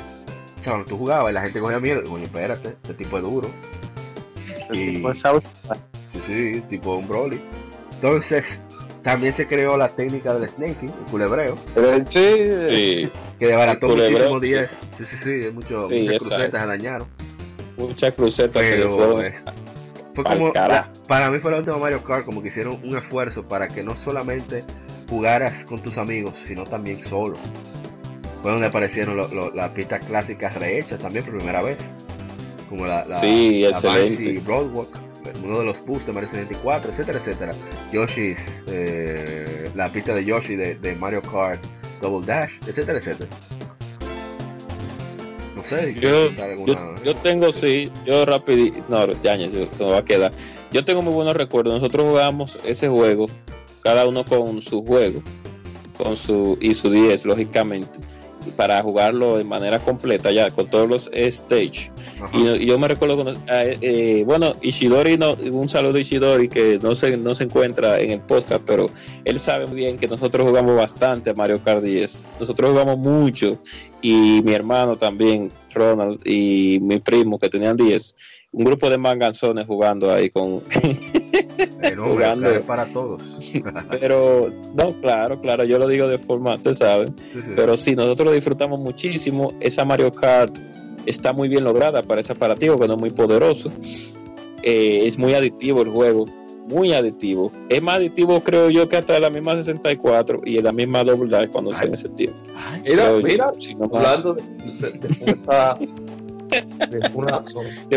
Sí, realmente. Me estoy metiendo un poquito a lo profundo y diciendo eso, pero pienso que sí, que es, es, es- puede ser más adictiva que la misma de 64, puede ser. Porque tiene más elementos y, y es más rápida. Cuando tú ya tienes los 150 cc, es volando que vamos. Sí.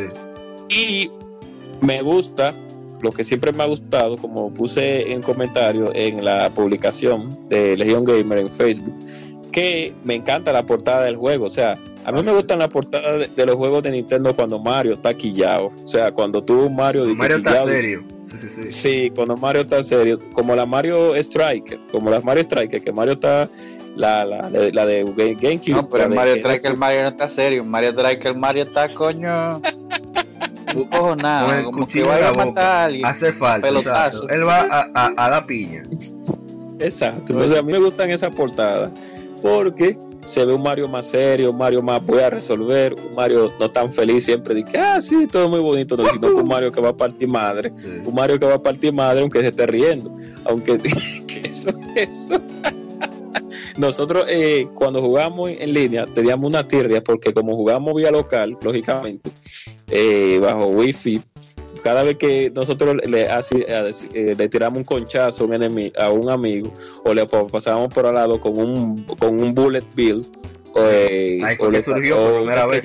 Sí. Nosotros Sí, yo le decía, sí, a Ishidori, a Moisés, yo le decía, permiso, caballero. Pero es una malicia que se armaba ese juego. Sí. Na- nadie quería jugar conmigo porque yo usaba el snaking. Yo era el único que. Porque entonces, eh, esos juegos de Nintendo, di que, di que para toda la familia, pero la sal, la sal y la malicia es tan Sí, grande. ese juego Y más cuando Ese todos, juego sacan lo peor del ser humano. Es increíble. y cuando tú tiras muy puya y te gusta mucho eh, hacerle bullying al otro, y- o, te, o le gusta darle cuerda, y que permiso, caballero, o, o- o voy por ahí, eh, quítese, caballero. No, Usted no sabe. por ejemplo, Ah, voy ah, para ah, bueno, fue del Double Dash, pero aquí fue donde como más eso. Nosotros, ah, ¿ustedes se acuerdan la cancioncita del Vengador? La voy a poner ahora mismo. Sí, Nosotros la tarareábamos cuando tirábamos el, el, el Blue Shell, el caparazón azul. Uh, ¡Mierda, viene el Vengador! Y ahí, un lío. Bueno, yo tengo mucho, muchos recuerdos de esta Mario Kart. Aunque de esta nada más tengo un recuerdo eh, online. Y yo la tenía en mi, en mi viejo 10 Lite. El online era lo mejor que había. Siempre había gente. Sí, sí. ¿verdad? Para jugar Ah, online. uno te salía un japonés, No, te después, después del tiempo ese online, ese online era nada más Ah, pero- matando culebras. No era para, exactamente. Si te salió un Snake japonés, tú, tú te renuncias, tú renuncias. Yo no, no, no, yo. Mismo era interés. Pero esta Mario Kart, recuerdo que tú podías diseñar tu propio emblema, cosa que quitaron sí. para la de 3DS. Eso sí. Me- me- Sí, me- realmente. Me pregunto por qué. Oh, Yo recuerdo mis viejos días jugando con mi, con mi bandera nazi ahí. Pues yo tengo un amigo que él buscó un pixel art, un pixel art y era Chun-Li desnuda. Oye, eso. Después, después que dicen que porque lo quitan, pero. Sí, porque- Ajá. Sí, la vez que también dibujé un pene, pero eso no es nada, eso es. Eso Cosa, pues, vaina, muchachos. Antes no había esa cosa, había una forma de, de uno diferenciar. Tuve. sí. Y hay algo, otra cosa que con- comparándola con la, la de 3DS está eh, súper rápida. Sí. La, la 3DS la, la, la- eh, en tema de velocidad es más, es más lenta. Eso es algo que me di cuenta Y- de una vez cuando volví a, a rejugar. Es la primera Mario Kart que tú puedes repetir personajes. Antes no se podía. Mm, Sí, también. Bueno, Sí. Y- que Nintendo no, te, Nintendo no te baneaba, porque mira tú con esa bandera nazi ahí dándole durísimo a todo el que aparece. Hasta que aparece un Yoshi haciendo snaking ahí. sí, Yoshi juego. con el cucumber, el, el pepino. Así es, mierda. ah, una cosa, una, no toda la, eh, por ejemplo, el, el online de la Metroid se dañó completamente por el problema de la gente con R4 y sus y sus hacks. Sí. Sí, Pero creo que tenía esta Mario Kart que al menos no todas las no todas las flashcards le funcionaban la trampa al juego. O sea, le funcionaban en single player, pero en online no funcionaban. Entonces, que es lo que hacía Nintendo ahí, pero por eso fue que el online se, se preservó de ese juego. que- sí. por ejemplo, la, yo tenía una R4, yo quería poder al prójimo y no me funcionaba. Que, Qué perro. Bueno, Ay, Dios mío. hay otra anécdota. Pasamos al siguiente juego. Que de ese yo nunca. No. Yo, a ser yo ya cerré. Ah, bueno. Eh, Guadaña. O nos fuimos. No, no. Ah, bueno. Bueno, fuimos con el siguiente juego rápido. El siguiente juego eh, salió hace 12 años en América. Se trata de Final Fantasy 3 para Nintendo 10. Un RPG originalmente desarrollado y publicado por Square Enix en el 90 para el NES. Primer Final Fantasy principal en tener sistema de trabajo. Se revuelve alrededor de, alrededor de cuatro jóvenes huérfanos atraídos a un cristal de luz. Cristal les otorga algo de su poder, les, instruye a aventurarse y restaurar el balance del mundo. Y saber qué hacer con los pronunciamientos de Cristal, pero no reconociendo la importancia de sus palabras, los cuatro informan a sus familias adoptivas de su misión y se lanzan a explorar y traer de vuelta el balance del mundo. Willis consideró hacer el remake para PlayStation 2, pero fueron convencidos de desarrollar el título para la portátil de Nintendo en esa época, el Nintendo 10. Hiromichi Tanaka fue requerido para ser el productor ejecutivo director del proyecto porque era necesaria su supervisión y guía, y no solo era una actualización visual, sino aparte de los gráficos en 3D, incluyeron full motion video para la secuencia de opening. La programación fue manejada por Matrix Software. Ryosuke Aiba, de Final Fantasy XI, sirvió como director de arte, y Akihiko Yoshida, de Final Fantasy XII, rediseñó los personajes originales para usar en 3D. Los personajes genéricos y sin nombres fueron reemplazados por unos más concretos con nuevas personalidades e historias propias, así como escenas adicionales para desarrollar su personalidad. Sin embargo, su era principal no ha sido significativamente alterado, y con estos cuatro personajes adicionales, junto con estos cuatro personajes adicionales pueden unirse al equipo temporalmente como el original, solo que en el remake estos personajes participan en combate aleatoriamente. Los trabajos secretos, así como otros elementos únicos, fueron agregados. Eh, no voy a decir mucho del juego porque ya hemos hablado de él. Es genial, es, donde aparece por primera vez los summons en Final Fantasy, las sí. Eh, los trabajos. Eh, en este juego que se basa prácticamente en Bravely Default y Octopath Traveler. Eh, y genial, es un juego bastante bueno, una historia sencilla. Tiene una partitura, o sea, no cómo suena el juego, sino las ideas musicales del juego fantásticas. en el opening se puede apreciar perfectamente gran parte de los temas. Y es un juego bonito.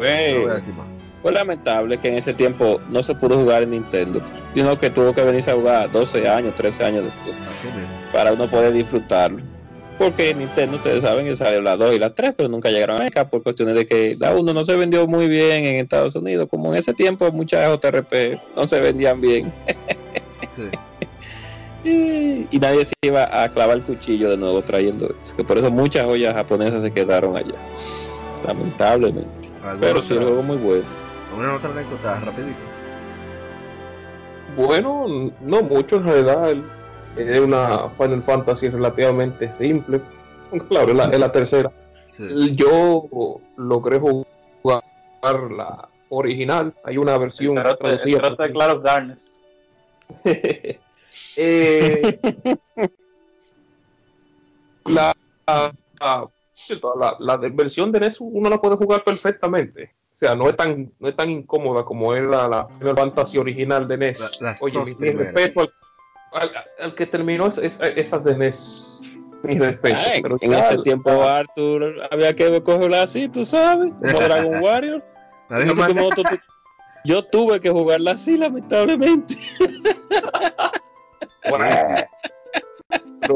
ya, la, tercera parte se simplificaban las cosas. Por ejemplo, si tú matabas un monstruo que ya otro había matado, si tú atacabas un monstruo que ya otro, que otro había matado, creo que si no recuerdas bien que ya el personaje agarraba y le entraba golpe a otro directamente. Eh, los dungeons básicamente no, eh, no, los retocaron mucho. Y toda esa cosa. Obviamente introdujeron el tema de los, de los personajes nuevos, que son los más genéticos del mundo, pero genérico, Es, mejor que los Onion Knight que estaban al principio. Sí. Onion Knight eran lo, el, el job default. Creo que en la, este remake lo, lo, volvieron un job aparte. No sé cómo fue que lo hicieron. Sí, sí, algo así. muy bien lo bonito que se veía en 10 y luego agarraron y la portearon para iOS, luego la portearon para PSP, luego la portearon para computadora, luego la portearon para Android, luego la En fin, ese, juego le hicieron, le hicieron la, la Resident Evil 4. Sí. Final Fantasy 4. ah, bueno. Eh, ¿Alguien más? O pasamos a lo siguiente. Que para esto yo creo que quería comentar mucho porque ya tenemos un episodio en el cual hablamos hace tiempo del origen de esta consola. Hablamos de eh, las dos cosas rápido, de volado. 17 años se lanzado el primer Xbox, la consola de Microsoft, como parte de la sexta generación, compitió con el PlayStation 2 de Sony y el Nintendo GameCube, la primera consola producida por una compañía estadounidense desde el Atari Jaguar en 1996. Anunciado en el año 2000, el Xbox era gráficamente poderoso en comparación a sus rivales, con un procesador Intel Pentium 3 de 733 MHz, que podría encontrarse en una PC. Destacaba por tener su tamaño y peso como de una PC estándar. Fue la primera consola con disco duro. Al año siguiente, Microsoft lanzó Xbox Live, un servicio de juego en línea de pago que permite a los suscriptores descargar nuevo contenido y conectar con otros gamers a través de una conexión banda ancha. A diferencia de los servicios de Sega y Sony, Xbox Live tenía soporte en el diseño original de la consola con un puerto Ethernet integrado. El servicio le dio a Microsoft una ventaja en el online gaming, lo que le hizo ser competidor relevante en la sexta generación. La popularidad de los títulos AAA como Halo 2 contribuyeron a la popularidad del juego online en consolas, en particular los FPS. Sucesor de Xbox, el Xbox 360 fue lanzado en noviembre de 2005. El Xbox fue, descontinuado, iniciando por, supermercado Japón. Otros países siguieron el, mismo camino en 2006. El último juego de Xbox en Europa, Shaolin Showdown, fue lanzado en junio de 2007 y el último en América fue eSports 09, perdón, Madden NFL 09 de agosto de 2008. El soporte de garantía fue descontinuado en marzo de 2009 y el soporte de servicio de Xbox Live terminó en abril de 2009. Y bueno, voy a seguir rápido con Halo. Si quieren decir algo del Halo de la consola, lo dicen ahora. No, de la consola ah. cuando termine. Ok. Halo, dele, dele, 17 años. Halo Combat Evolved es un FPS militar de ciencia ficción militar desarrollado por Bungie y publicado por Microsoft. Es el primero de la franquicia y fue un título de lanzamiento para el Xbox. Para noviembre de 2005, más de 5 millones de unidades fueron vendidas. La historia fue adaptada a novelas, novelas, cómics y una serie web live, web live action, o sea, con personas. Juego fue lanzado como, como el juego fue lanzado como Xbox Original en Xbox 360. Un remake en HD fue lanzado para Xbox 360 con el título Halo Combat Evolved Anniversary, Anniversary conmemorando, conmemorando el décimo aniversario. Asimismo fue lanzado como parte de Halo The Master Chief Collection el 11 de noviembre de 2014 para Xbox One. Halo sucede en el siglo XXVI, con el jugador asumiendo el papel de Master Chief, un super soldado cibernéticamente mejorado. El jugador es acompañado por Cortana, una una inteligencia artificial que ocupa la interfaz neural de Master Chief. El jugador se enfrenta contra varios alienígenas mientras intentan descubrir secretos del Halo, mundo artificial con forma de anillo o halo. El juego fue elogiado por sus elementos como historia, la variedad de estrategias que pueden emplearse y su modo multijugador. Sin embargo, la naturaleza repetitiva de su diseño de niveles fue criticada por algunos analistas. Halo ha sido elogiado como uno de los mejores juegos de todos los tiempos. Su popularidad ha llevado a etiquetas como clon de Halo o Halo Killer, aplicando a juegos similares o con anticipación de ser mejor. Además, el juego inspiró y fue usado en la serie de videos creados por fans, Red vs. Blue, acreditado como el primer maquinima exitoso que tenía que usar engines eh, a menudo de juegos para crear series o películas animadas. Eh, no, dale para allá, yo no voy a decir mucho. Ah, que es el mejor reproductor de video que había en su época, increíble. Ah, sí, claro.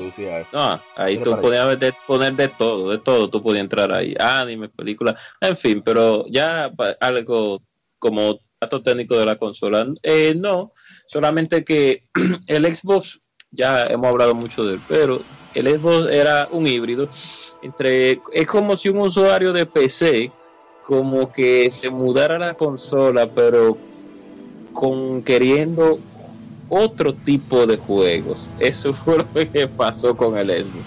Entonces, fue, a pesar de que Sony era el rey en ese tiempo, con el PlayStation 2, bateando, ustedes ya saben los títulos que tenía. Cuando él comenzó a tirar títulos, pues la gente como que se fue encariñando con la consola. El camastrote, pues un camastrote pesa más que el 10 años.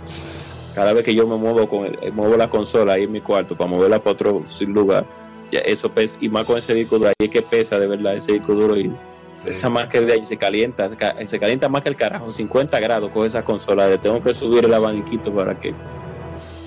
Pero, pero, pero, era la única consola en ese tiempo que te podía tirar, eh, los, te podía tirar eh, resoluciones de 720 en muchos de los juegos que habían en el catálogo y fue una consola que te trajo muchos juegos que actualmente tú, tú juegas, como Forza, o en ese tiempo Project Gotham Racing, que fue bueno, eh, la misma Ninja Gaiden, la, misma Kotor. un Xbox.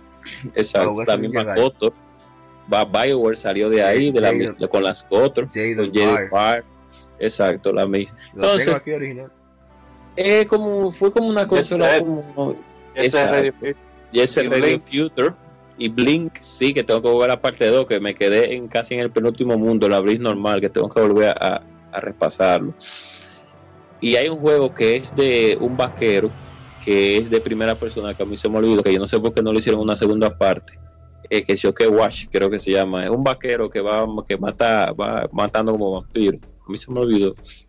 Y mucha gente compró esa consola por como también se veía que se veía mejor que las consolas antes eh, de las consolas pre eh, competitivas que estaban compitiendo en el mercado. O sea, tú veías las versiones definitivas del, del, del, del la multi, como, es, como Xbox One X ahora mismo. Exacto. La versión definitiva, exacto. La versión definitiva del, del juego era de consola, claro está, era la de Yo, yo jugué GTA San Andreas, porque antes yo le tenía aberración al Grand Theft Jugué la versión de 10 con el modo de preservación, la Chinatown Wars, y dije, oh, pero es interesante el juego.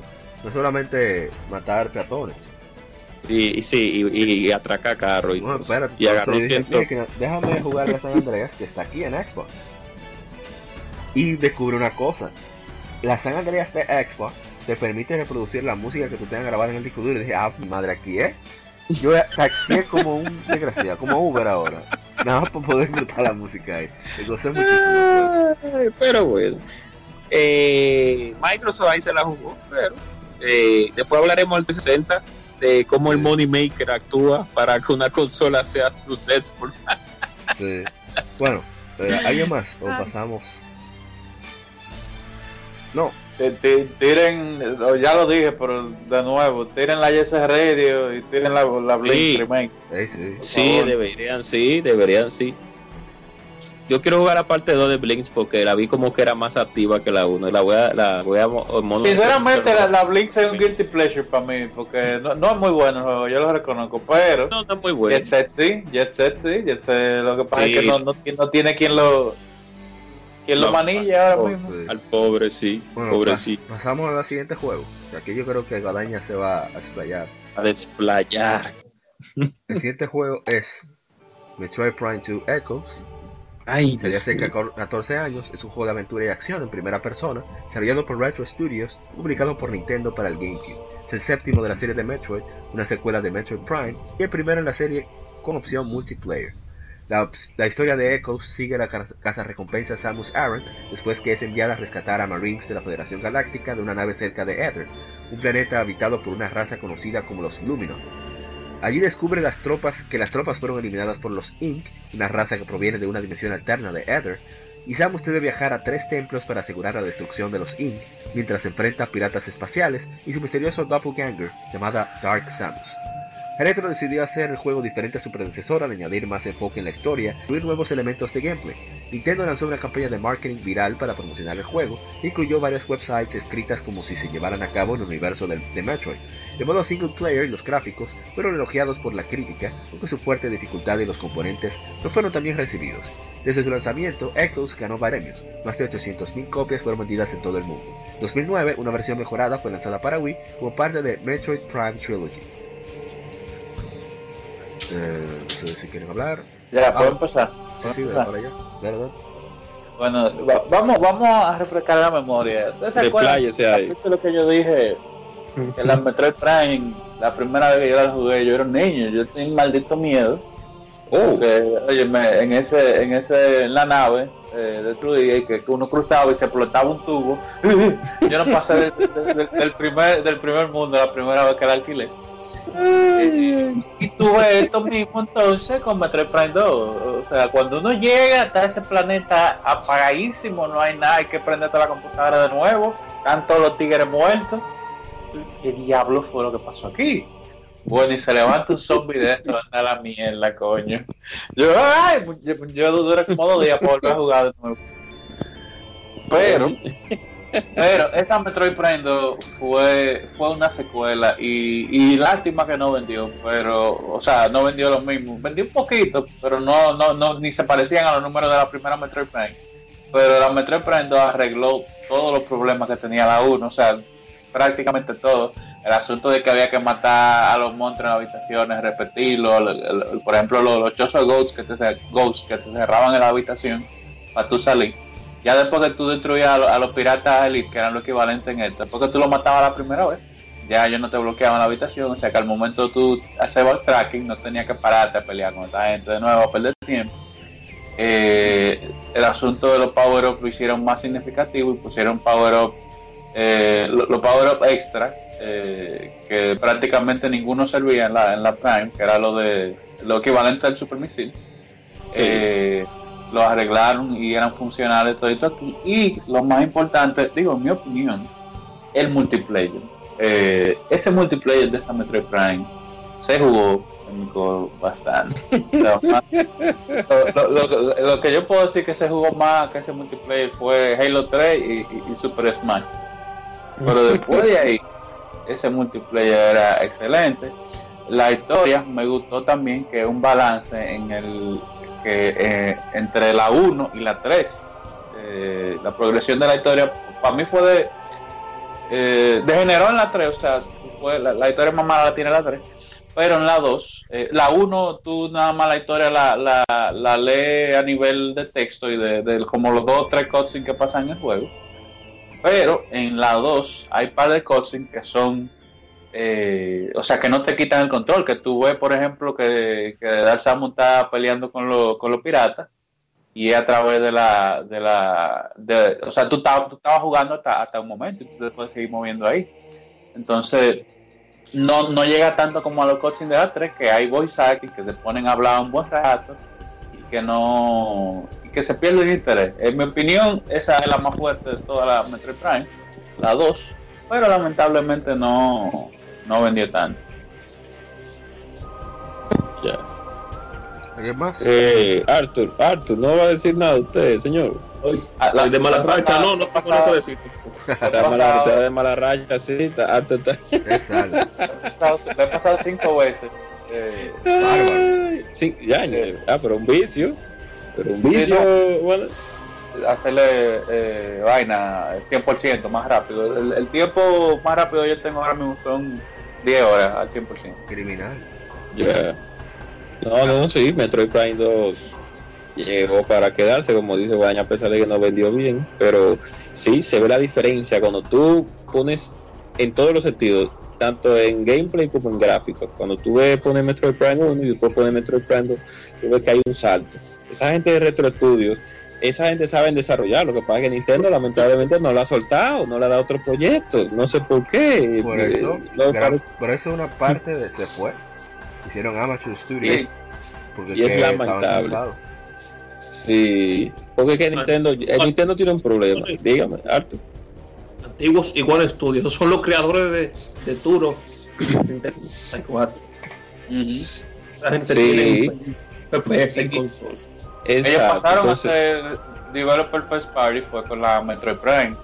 Ellos tenían eh, ah. varios juegos, varios juegos que tenían en proyecto para Nintendo eh, tenían uno hasta de, fútbol que era como el más desarrollado, no, no, no era de carrera, que tenían más desarrollado, pero eh, como tenían el equipo de producción bien regado, no se había avanzado en ninguno de los juegos, eh, y, ya cuando el GameCube cuando Nintendo le estaba diciendo, señores, que ustedes me tienen para el GameCube, vengan, bueno, los tipos no tenían nada. Miyamoto se apareció allá, bueno, ¿qué es lo que hay aquí? ¿Qué, es lo que queda? No, tenemos este FPS, don, esto es lo más interesante o cancelen lo otro y vuelvan a los Metroid Prime. Vuelvan, a los Metroid. Exacto. Eh, pero la 2, un dato interesante de que la eh, Retro Studio ha tenido mucho cambio de administración. El cambio de administración primero fue cuando, como mencionaron ahorita, de Turok para Metroid Prime. De Metroid Prime a Metroid Prime 2 tuvo un gerente de general distinto y se fueron varias personas. Y en la Metroid Prime 2 eh, la acabaron, el juego lo acabaron de hacer ocho gente. Y, faltaban como seis meses para, para que... O sea, que supieron reciclar los assets, esa gente tiran esos códigos bien y no, no se nota que fue un equipo pequeño. Así, tan reducido, no, no, no. O sea, esa gente se pasaron. Por cierto, ellos están en Austin, Texas, una de las ciudades más tecnológicas de Estados Unidos, y que es de los pocos estudios de desarrollo que tienen un estudio de música, de audio. Porque ellos la mayoría, bueno, antes, pues ahora no se sabe, eran músicos, o sea, tenían estudios musicales del conservatorio y cosas ahí. Y ellos se juntaban a llamear y cosas. Muy interesante. Eh. Eh, es donde voy, o sea, Nintendo tiene un problema la gran mayoría de veces, que que ella agarra un equipo, agarra un equipo, agarra una subsidiaria, y nada más la deja pudiendo hacer un solo juego y un solo juego, y duran 3 y 4 años y, esa, y ese equipo no lanza nada que no debe ser así. Usted tiene que darle, es como la gente de Guerrilla Games, que Sony le dice, bueno, hagan tal juego, hagan esto, hagan esto. Un ejemplo, y le da esa libertad, que ahí es donde voy, pero Nintendo no, Nintendo te quiere sacar el jugo en base a una sola saga, y eso es, a veces cansa al desarrollador. Porque se ve que el equipo sí sabe trabajar con la Pero- consola y sí sabe desarrollar juegos. Esa, esa Donkey Kong Tropical Freeze en Wii U. Ese juego que mejor se ve en Wii U. Es increíble. Sí, no, la Sí. dirección artística es muy buena. Yo, yo realmente eh, le, le tengo rencor a Retro ya por, Don- por, por Donkey Kong, porque yo no soy muy fan, pero esa, esa, esa Tropical Freeze, no, yo la jugué y, y esa dirección artística que tiene muy buena. Eh, ah, otra cosa, tuvieron otro cambio de administración ya luego de que salió Metroid Prime 3. eh, para cuando se fue, ya, ya casi no quedaba nadie del equipo original. Para cuando se fueron a hacer Donkey Kong. Eh, pero eh, ya, ya ahí realmente, ya, ya yo, después que lo investigué eso, ya, ya, ya le bajaba un ching a Rencor, que ya no son la misma gente. Ya la gente que hicieron Metroid Prime están están en otro sitio. Y fueron los que hicieron eh, Record, era de, de Xbox One. Este juego Ay, de- qué Inafune. pena, sí. No, pero era Inafune. Ah, no, no, no me le echen la culpa. Fue Inafune el director. Oh. Por si acaso. Oh, No. No, hay que cuidar a la gente. sí, Bueno, realmente. pasamos, pasamos Sí, al siguiente juego entonces. dele, dele, dele. Ok, siguiente juego. hablo Aquí, mucho disparate. aquí me toca a mí. Salió hace, vamos a ver, 13 años en América. Dragon Quest 8, Journey of the Cursed King, o El Periplo del Rey Maldito. Es un RPG desarrollado por Level 5 y publicado por Square Enix para el PlayStation 2. Fue la primera entrega de la serie principal, perdón, de Dragon Quest en lanzarse en Europa. Es la octava entrega de la serie, la primera en Occidente en dejar el nombre Dragon Warrior por Dragon Quest. Una versión para móviles fue lanzada en diciembre de 2013 en Japón y en mayo de 2013 para el resto del mundo. En 2017 un port fue lanzado para Nintendo 3DS con contenido adicional. Dragon Quest 8 usa cel shading para los personajes y escenario, y es el primer juego de la serie en tener ambientes y personajes en 3D. El juego requiere todos los elementos RPG de la serie, como el combate por turnos y el sistema de niveles por experiencia. Dragon Quest 8 sigue al héroe Silente, personaje principal, y su grupo de aliados mientras viajan por cumplir la meta de vencer al malvado Magus. El reino de Trodain ha sufrido una maldición por Magus con el rey Trode y su hija Medea transformados en troll y yegua respectivamente y depende del héroe que regresen a su forma original y salvar el reino. Dragon Quest 8 fue un éxito comercial con la, y con la crítica, un éxito comercial y con la crítica. Eh, este juego a mí me fascina, o sea, a nivel de audio, visualmente un juego que mejor se ve en PlayStation 2. Tiene una serie de tantos de detalles y elementos. Eh, la historia es sencilla, pero tiene muchos contrastes en los sidequests y cómo uno va avanzando. Eh, realmente de, de esos juegos que tocan el corazón con un nivel de dificultad súper bueno y, y le fue bien en América. De hecho, la versión que están, el audio que están escuchando ahora mismo es para, exclusivamente para Occidente, eh, grabado por la Orquesta Filarmónica de Tokio, que es una de las mejores del mundo. Y para nosotros tuvo un extra, y es dos extras. Primero, los personajes tenían voces, una- un doblaje británico de, de una buena calidad, que era, era extraño en RPG.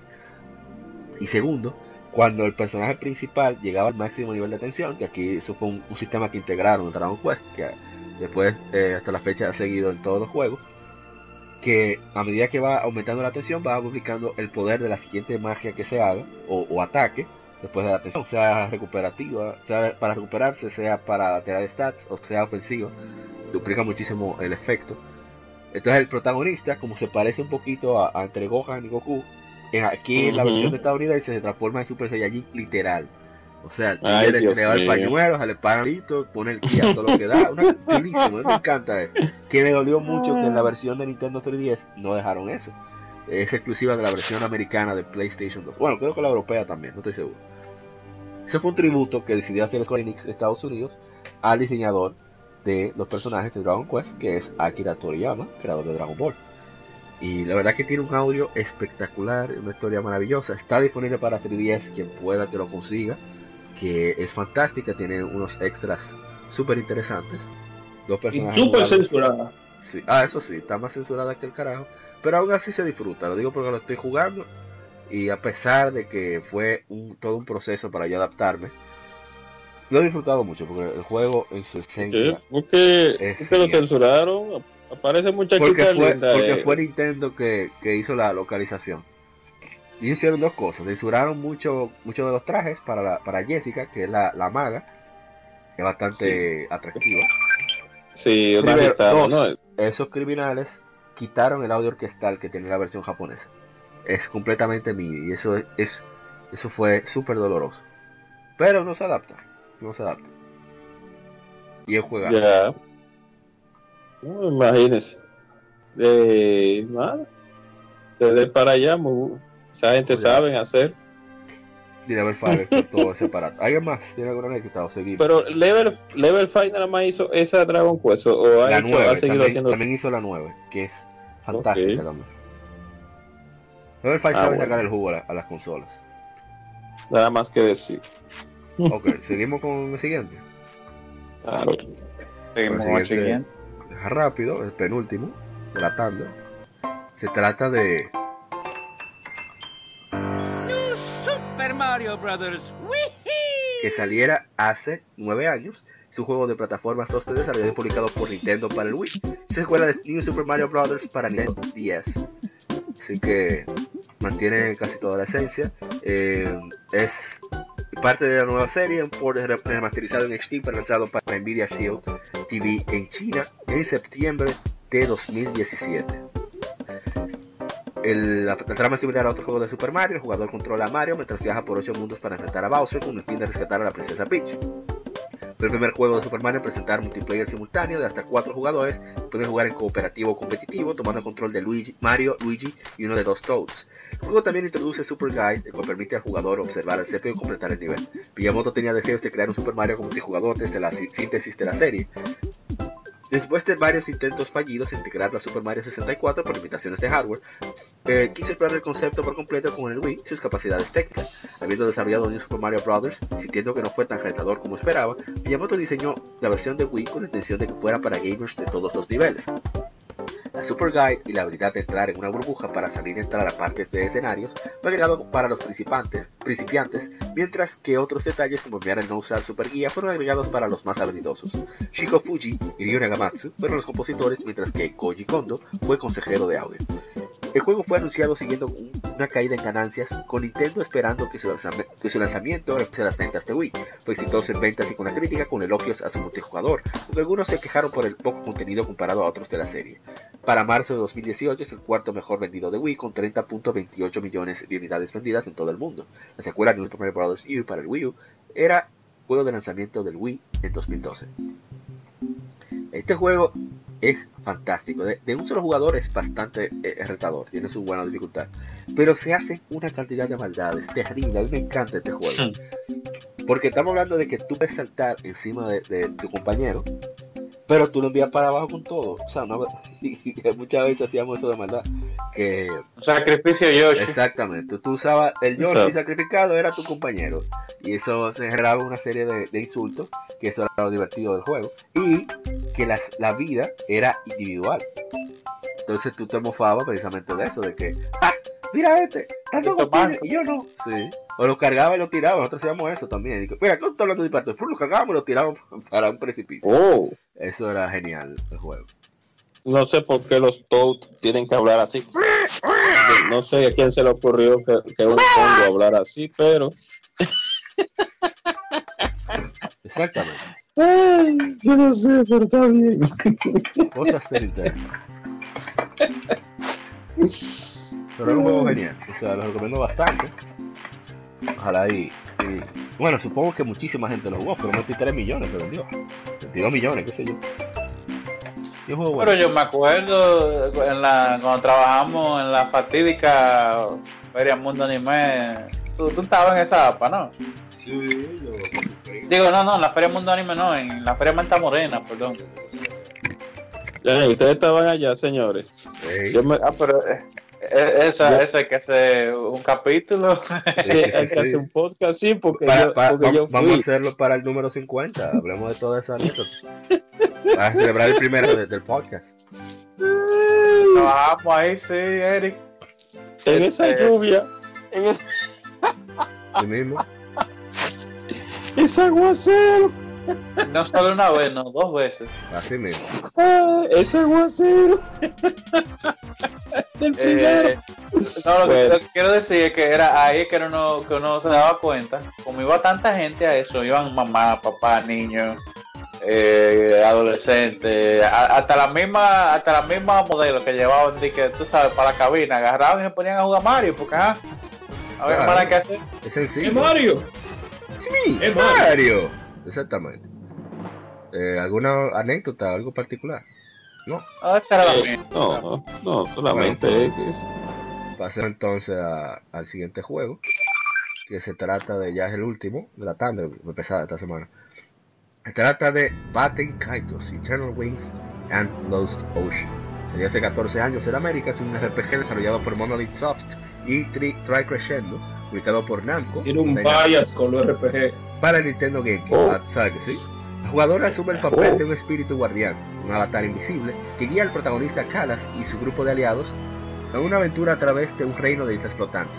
El juego enfoca en el concepto de Magnus, cartas mágicas que capturan la esencia de objetos que se encuentran en el mundo del juego. El concepto es usado como parte de la trama, para, ma- para manejo de objetos in-game y como una base para el sistema de batalla basado en cartas. El juego fue destacado por su sistema de batalla único, y cual incluye aspectos del sistema de combate tanto por turnos como de acción juego de cartas coleccionable y póker. Desarrollado específicamente para Nintendo GameCube debido a la carencia de RPGs japoneses en, su catálogo, fue recibido por los críticos, pero no le fue bien en ventas. A pesar de ello, una precuela Battle Kaitos Origins pasado al final de la vida del GameCube, teniendo igual recepción. Aparte del cancelado Batten Kaitos 10, no hubo más entregas anunciadas o lanzadas, con el equipo enfocándose en otros proyectos como Xenoblade. En los últimos años, Monolith Soft ha mencionado el deseo de volver a la serie de tener la oportunidad. Eh, déjame ver si tengo comentarios. Sí, tengo tres comentarios rápidos. Eh, nunca lo jugué, dice bienvenido Méndez. Solo supe por él, por una revista del Club Nintendo, cuando solía comprarlas. Me gustaría tirarme esa aventura. Luis Manuel Franjul, el señor Zeldo, nos muestra su juego, que lo tiene original. Nos dice una de las guías del GameCube. Y bienvenido Méndez mismo dice: Me llamó tanto la atención esa foto que veré un gameplay. y bueno, está ahí. Esos son los comentarios. ¿Alguna anécdota que quieran dar? Oh, no, que lo salió. Arthur, te iba a decir algo, eh, eh, discúlpeme. No, Ah, nada. ah, ok. Que cuando salió ese juego, Dios mío, todavía no había, no existía el YouTube, había que ir a IGN había que ir a GameSpot a tirarse su videíto del juego. A durar media hora para ver cinco minutos. Sí, para ver cinco minutos. Y me en ese tiempo, el GameCube tenía una escasez de RPG inminente. No había forma, Dios mío. Era como el 64, que no había manera de encontrar RPG. Un RPG para 64. Bueno, nada más agrepado y ya, si acaso. Y con 64. No, no, no. Ok. Nada más Battle, déjalo ahí. Ok. Entonces, el, el GameCube, con su escasez de RPG, y tú viendo para el lado eh, que había en PlayStation 2 unas muchas RPG, y veía para el otro lado que en Xbox habían eh, pocas, pero ah, yo creo que había habían varios un más. Sí, habían varios occidentales. sí, varias americanas. Y tú veías en GameCube y volteabas y decías, pero aquí no hay nada, ¿qué es lo que pasa? Pero. eh, Baiten Kaitos, un juego de, de la gente, ay Dios mío, la gente de Monolith Software que siempre han tenido una solidez en sus juegos. Trajeron ese jueguito para acá, Nintendo se arriesgó. Eh, no fue de que la gran cosa la de en venta, pero por, por lo menos Nintendo se arriesgó y, y se pudo jugar, por lo menos la 1, la 2 es menos recordada porque es un juego medio nicho. Eh, También está Sí. nicho, también. pero nuevo a, a es- Brad Martínez, que es la tiene original para GameCube americana. Es de este tipo de juegos que los combates son, ah, qué bueno, son por cartas, como por carta el sistema de pelea, pero es bueno, sí. Eh, sería bueno que recordarlo, porque el, yo me recuerdo muy bien del intro, de la, de- de- del, del trailer, pueden tirarse el trailer en ese tiempo como que las animaciones eran como entre Disney, pero como japonesa, las animaciones del intro del juego, Eh, y se veían como tan fluidas. el, el combate me pareció extraño adaptarme, porque yo no soy muy fan de, de los juegos de cartas. Pero al final es tan, como tan cómodo el hecho de precisamente tú no tienes que preocuparte de objetos en general, sino tú agarrabas tu, tu carta, ah, mira, encontré tal cosa, una carta.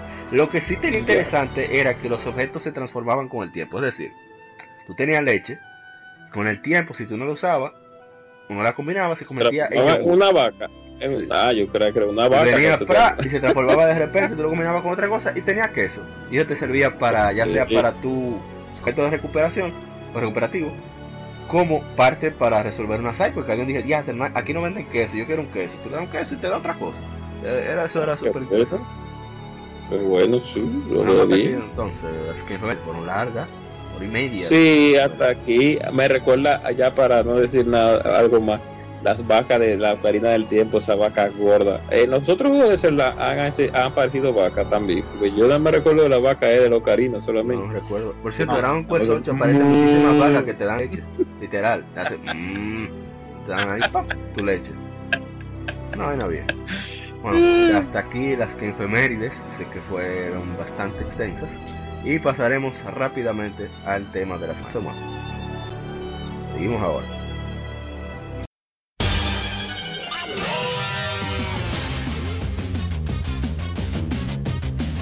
Puedes escuchar Legión Gamer Podcast en iBooks, Spotify, TuneIn, iTunes, Google Podcast y demás plataformas de podcast de su preferencia, buscando Legión Gamer Podcast.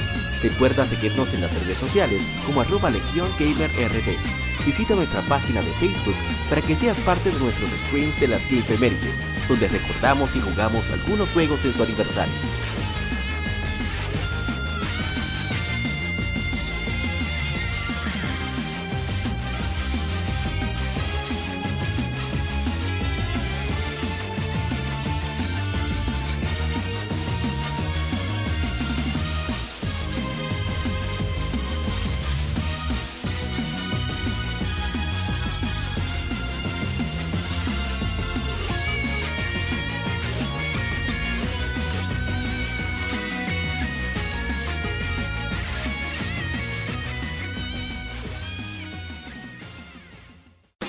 De la semana. Un tópico o cuestión particular es debatido por la Legión.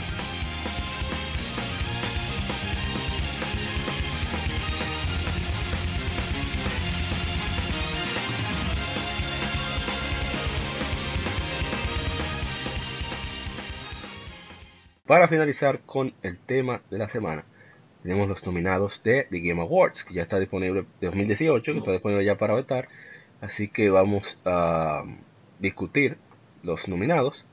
Eh, para juego del año, eh, conociendo un juego que entrega la mejor experiencia eh, en todos los eh, campos de técnicos y creativos.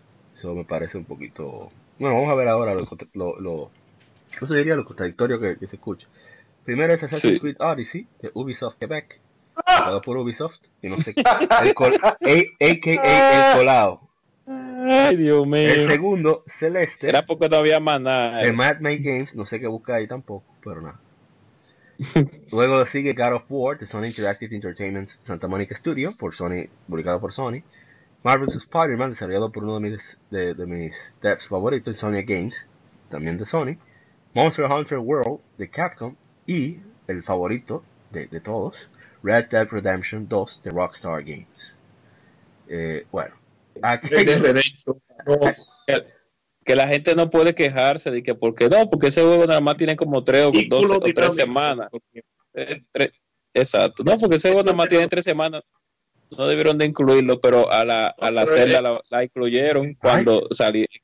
Cuando salí, el, el del año pasado, la celda no tenía ni dos o tres semanas, acaba de salir y lo incluyeron. O sea que no pueden quejarse ahí. Ay, Dios mío. Bueno, a mí me Para mí, gustaría. para mí eso está entre Monster Hunter y Red Dead Redemption, realmente. Bueno, para mí está entre God of War, Spider-Man y Red Dead Redemption. No porque Monster Hunter no se lo merezca, sino porque no. Como esto es más popularidad que por méritos. Exacto. Bueno, también, también. sí. pero sí, puede ser por Assassin's eso. Creed, Porque Assassin's- se vendió porque Destiny no vendió. Exactamente. puede ser Assassin's Creed, A mí, a mí me Assassin's parece- Creed. sabemos que va a ganar Rockstar. Bueno, Eh, eh, tú estás troleando con Assassin's Creed, en serio. No, yo estoy troleando. Ah, Ahora, quién sabe si, si es, por, es por, por votación popular. No, no, claro Ah, que no. no. Acuérdate que la vez pasada estuvo PUBG sin terminar.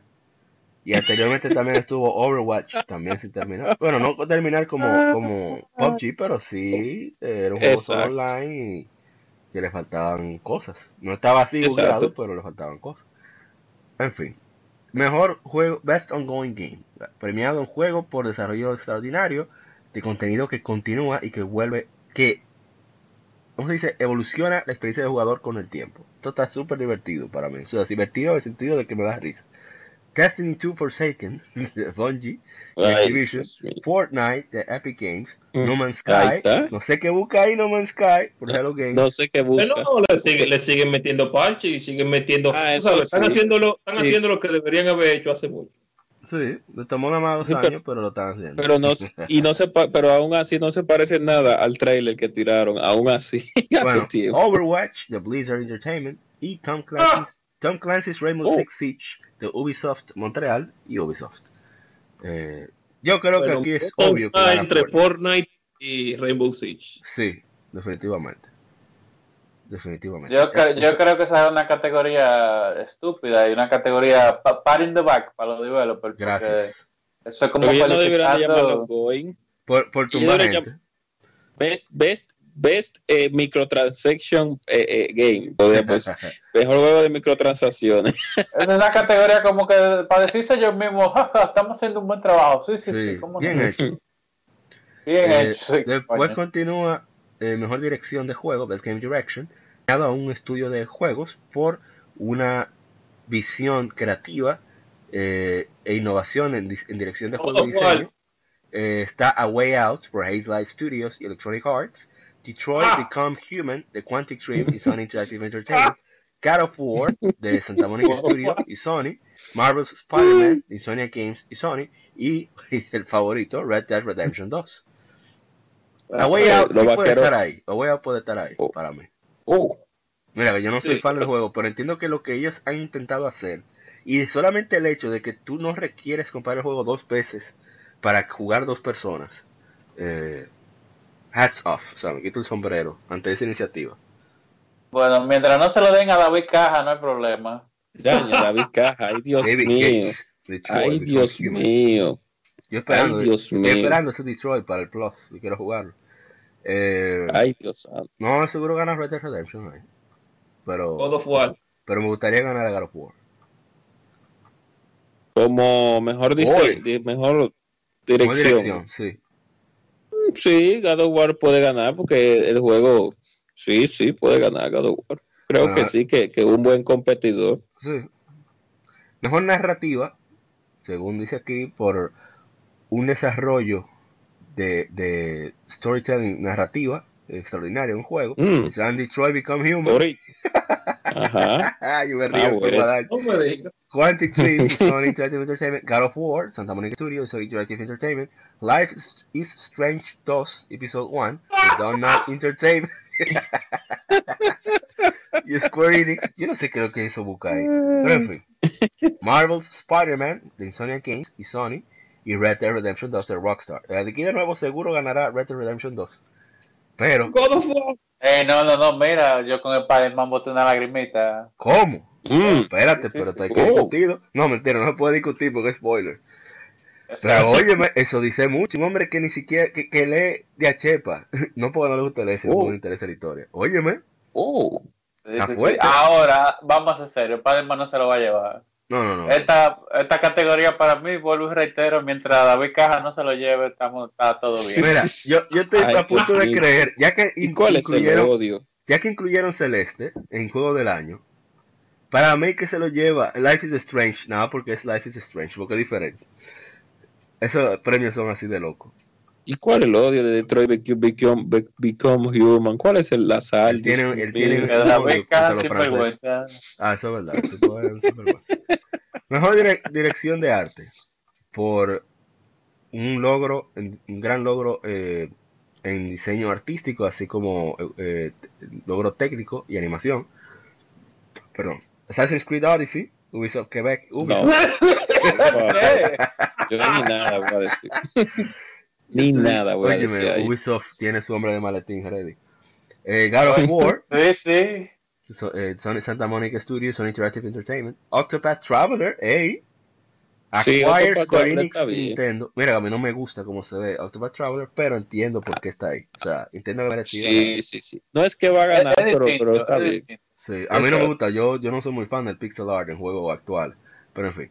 Eh, Red Dead Redemption 2, y seguro que se lo va a llevar Rockstar Games. Y uno que nunca he visto, Return of the Obra Dinn de 3909 LLC. Ni, ni idea de qué es eso.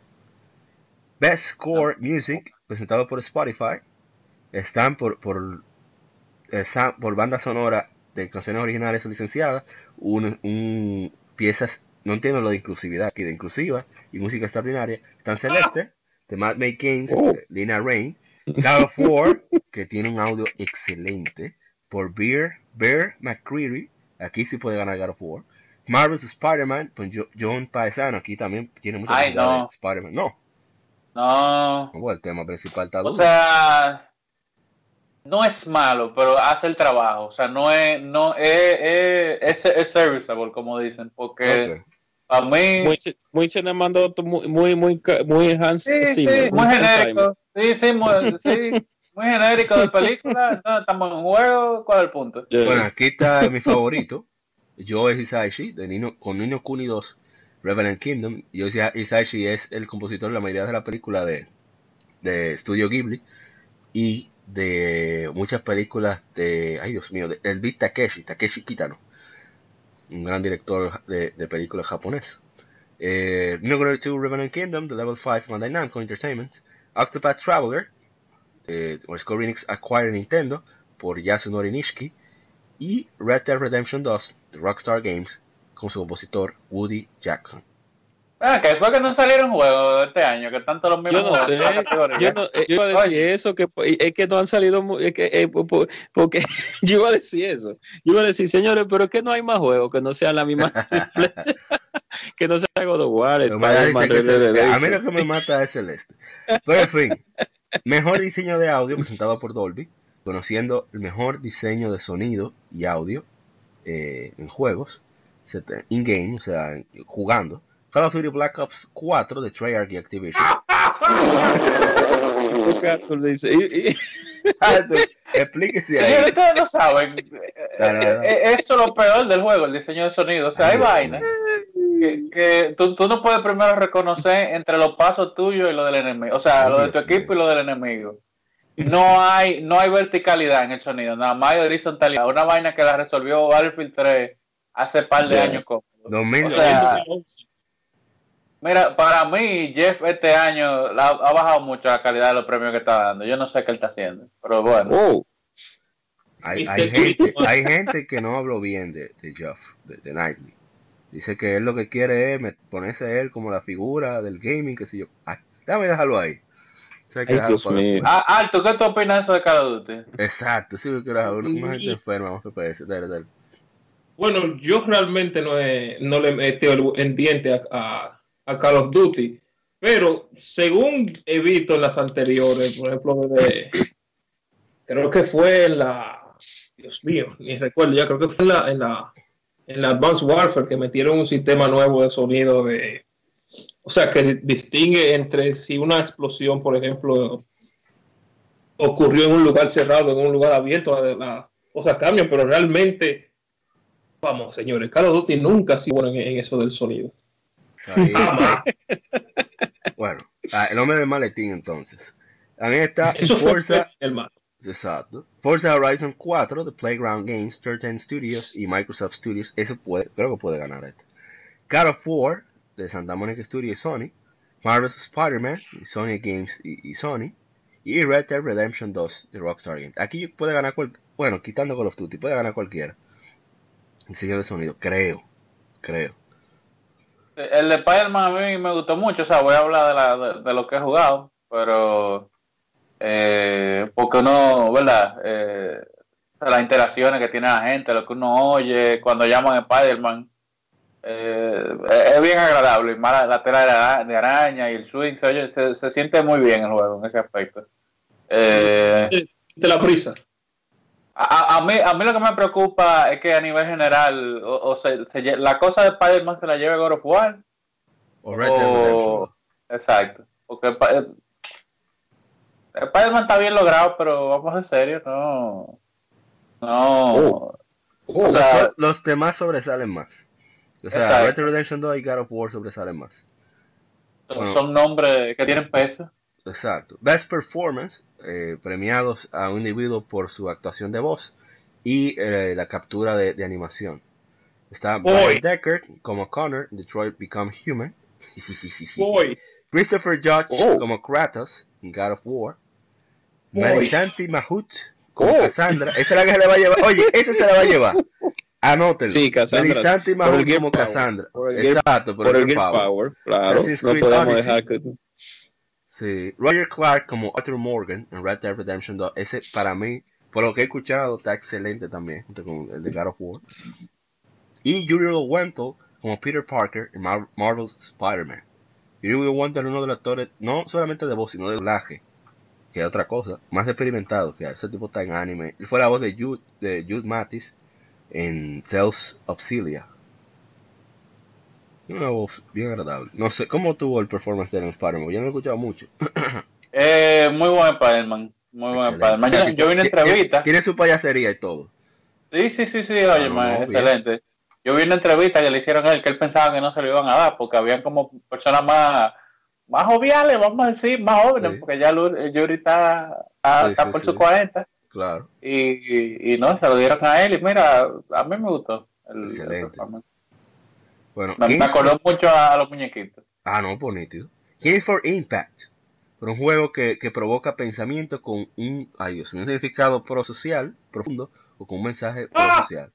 Eh, yo no Oh. conozco a ninguno de los que están aquí, pero bueno. 1111 Memories Retold de Digix Art, Artman Animations Bandai Namco Entertainment. Celeste de Mad Make Games, Mad Makes Games, perdón. Florence The Mountains, Life is Strange 2, Episode 1 de Donan Entertainment Square Enix. The Missing J.J. McPhail and the Island of Memories de White Owls y Arc System Works. Oh, mira, no sabía que Arc System Works estaba en, en eso. Ay, yo ni sé qué decir, ni me interesa. No No, sé ni me interesa. No, no, pase la ahí. pase- La categoría es JW. Exacto. Mejor Sí. juego independiente por eh, logros técnicos o creativos extraordinarios hechos en un juego fuera del sistema de, de editora tradicional. Celeste the Games That Sells the Motion Twin, Into the Bridge Mm. the Subset Games, también Return of the Obra Dinn de 3909 LLC y The Messenger de Sabotage Studio. No conozco a ninguno. No, Dead Cells, que me han dicho que es bastante bueno. Saludo a, a Jiménez Sarmiento Jr. que me dijo que Dead Cells está de todo. Sí, sí, de ser bien, bien. Ojalá Dead Celeste se lo Cells. puede llevar. Eso. Ojalá y se lo lleve. Aquí hay una categoría que quisiera saltar para que mencionara como quiera. Mass Mobile Game. Para el juego mejor, Oh, Dios mejor juego de, de, de celulares. Donut County Ben, y Fortnite. Interactive. Florence the Mountains. Fortnite de Epic Games. Ese es que lo va a llevar. So, estamos claros.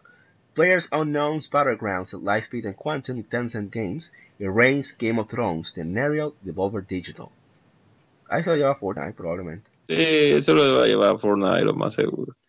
Mejor juego de VR o AR, o sea, realidad virtual y realidad aumentada, para mejor experiencia jugable en realidad aumentada o virtual, sin importar la plataforma. Astrobot Rescue Mission, desde el último juego de, de Interactive Entertainment Japan Studio y, y Sony Interactive Entertainment, Beat Saber de Beat Games, Firewall Zero Hour de First Contact Entertainment, Sony Interactive Entertainment, Moss de Polyart Games y Tetris Effect de Resonair y Enhanced Games. Eso creo que se lo lleva Astrobot. Rescue Mission, porque la gente ha hablado tanto de ese juego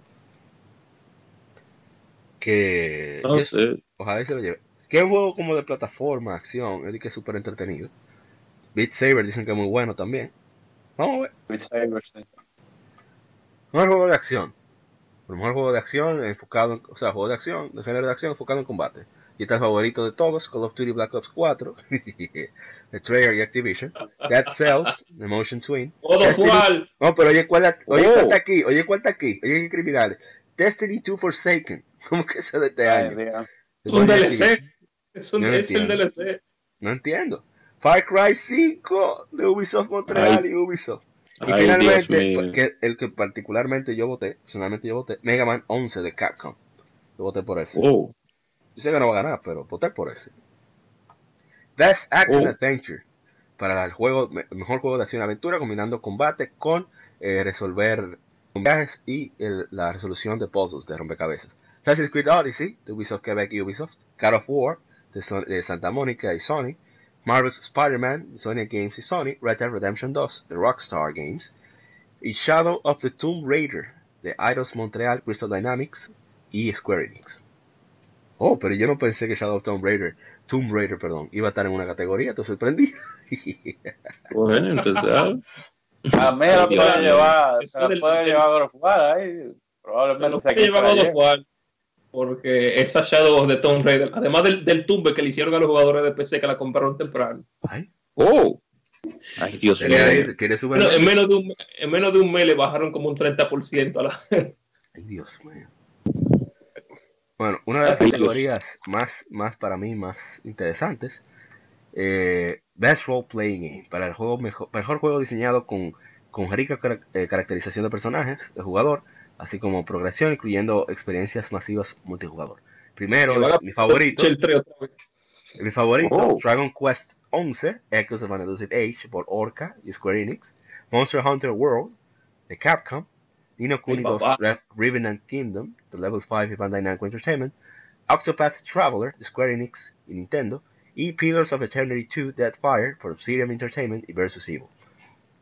Yo voté por Dragon Ponte el Quest Hun- 11, pero puede ganar Monster Oh. Hunter. Creo que, que el que más Hunter. fácil gana. es. Ahora, eh, yo creo que Monster Hunter tal vez ahí no, no.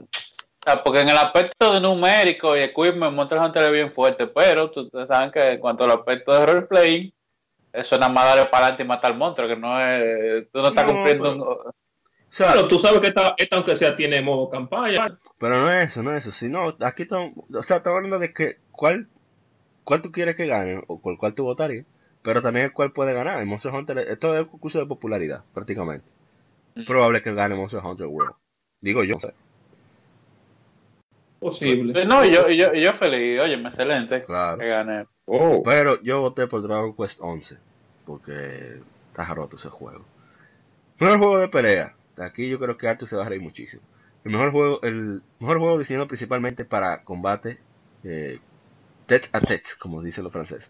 Blast Blue Cross Tag Battle de Arc System Works. Dragon Ball Fighters Z de Arc System Works y Bandai Namco. Soul Calibur Ya ganó. 6 de Bandai Namco Studios, Bandai Namco Entertainment y Street Fighter V Arcade de Dims y Capcom. Yo por Soul Calibur 6, pero ya por qué? Por, por ser anti-SJW, no, No, por yo-. Oh. Sé- Tú, tú, tú le diste el voto a Soul Calibur por, por, por el tema de The Alive. Claro, Exacto, exactamente. exacto. Pero Pero, Dragon Ball, estamos claros que es la Dragon, Dragon, Ball la que va a Dragon ganar. Ball es que, Dragon Ball es que, va, es que mete el hype ahora mismo. Dragon, Sí. Dragon Ball que va. La Dragon La- Ball la que va a ganar. Lamentablemente, duela de quien le duela, Dragon Ball es que va. Sí, Dragon Ball está. No, no, de verdad. O sea, yo no he visto un juego de pelea que dé tanto gusto de ver como Dragon Ball Fighter Z. O sea, increíble. Da Eh, gusto de ver, fácil de jugar. Oye, Sí. ya. Es divertido, es fácil de jugar, eh, tiene su complejidad eh, y con una buena casa desarrolladora que se han puesto pasión en el juego. Que por Le cierto, la productora, pasión. lo he dicho casi en todos los capítulos que se habla de este juego. Las productoras son mujeres, los que dicen que no hay inclusión, Iván. Ahí está. Sí, que, que no, que sí, pero la inclusión, eh, la inclusión no es porque las mujeres, no es porque no, No. permitan, es porque a las mujeres no les interesa desarrollar Ay, ay, algunas. ay, vamos a seguir.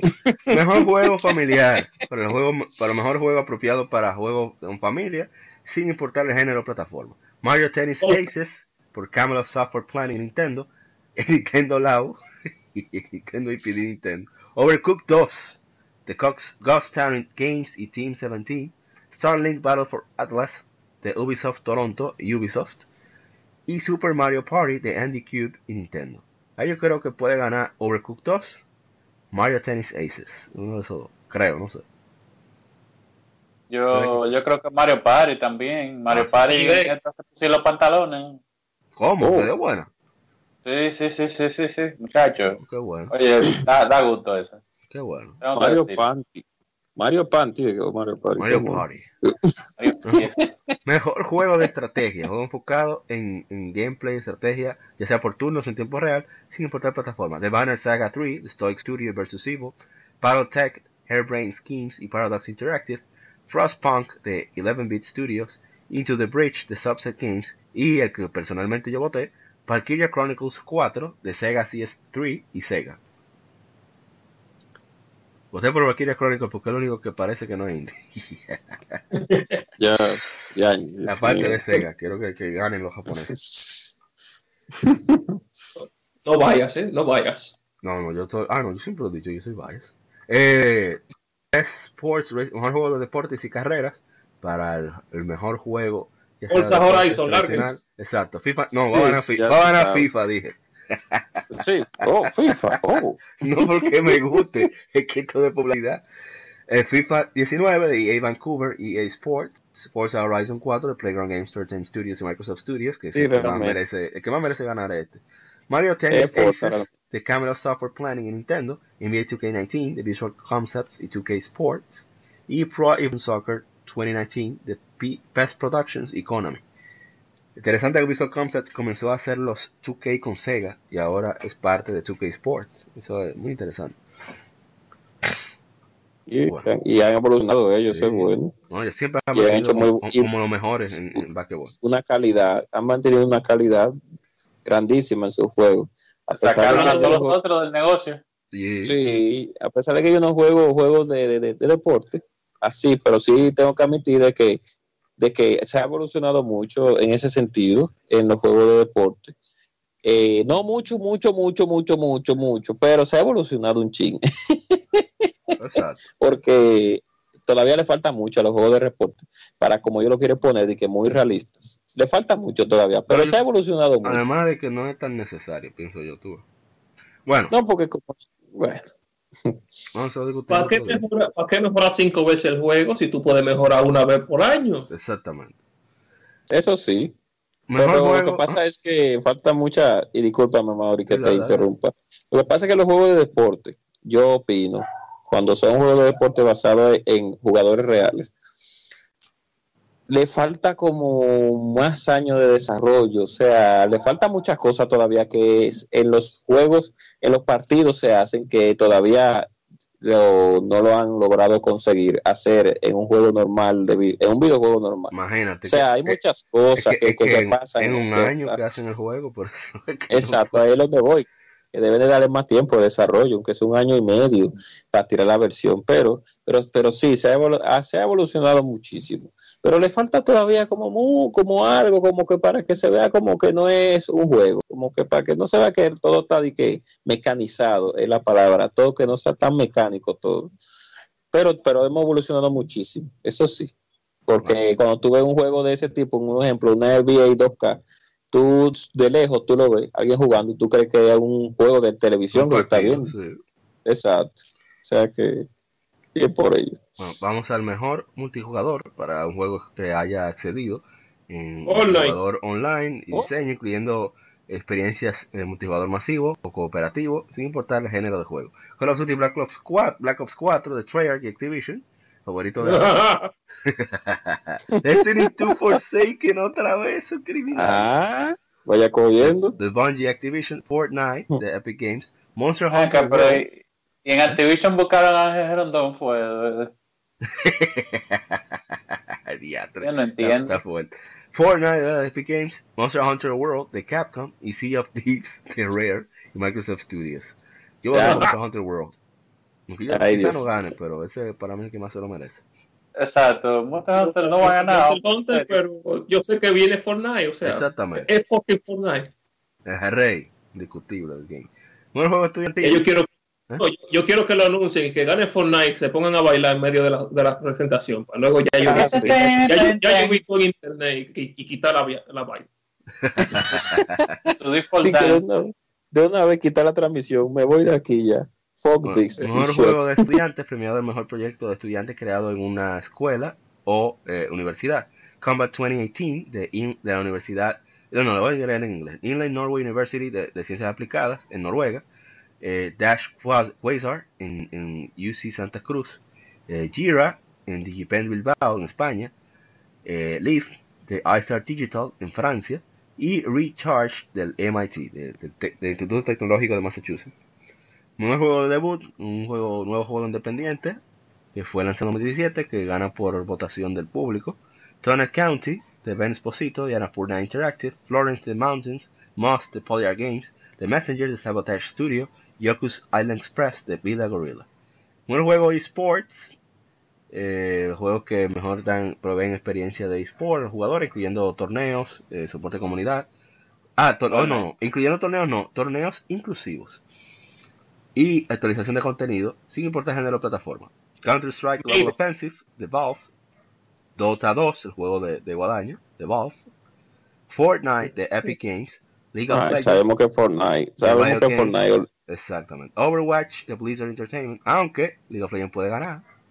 sí, No. y, Over- y Overwatch, y Overwatch puede estar compitiendo también Overwatch ahí en esa. ¿Tú no crees que Esa liga de Overwatch. Puede no, la no tiene chance de decirlo aquí. Esa liga de Overwatch es una mierda. No se pueden ver. Hasta que no pongan el minimapa donde están todos los personajes ubicados, eso todavía no sirve. Ah, que si tú haces un team te, te, te, te, te sancionan. Eh, hay mejor jugador de esports, pero voy a evitar todo eso. Mejor eh, equipo de esports, mejor coach de esports, mejor evento de esports, eh, mejor host, presentador de esports, mejor momento de esports, que tampoco entiendo mucho eso. Eh, creador de contenido del año Gamers. y momento favorito de 2017, que no sé qué es eso. Eh, no entiendo eso. Performance de la orquesta de The Game Awards. Hideo Kojima y Guillermo del Toro. Joseph Fairst de A Way Out. El juego del año de The Legend of Zelda Breath of the Wild, cuando ellos lo ganaron. Y Carol Shaw como ícono de la industria. Y eso sería The Game Awards. Hay muchos premios que yo quitaría de aquí.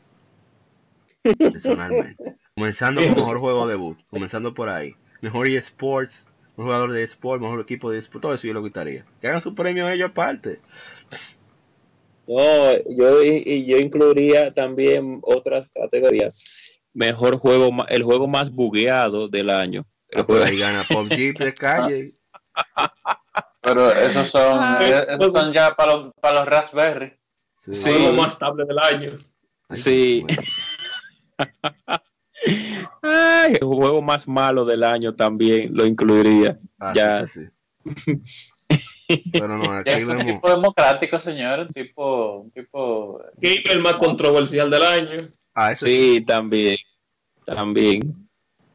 No, pero hay vemos que hay muchísimo colado aquí en, en el juego del año.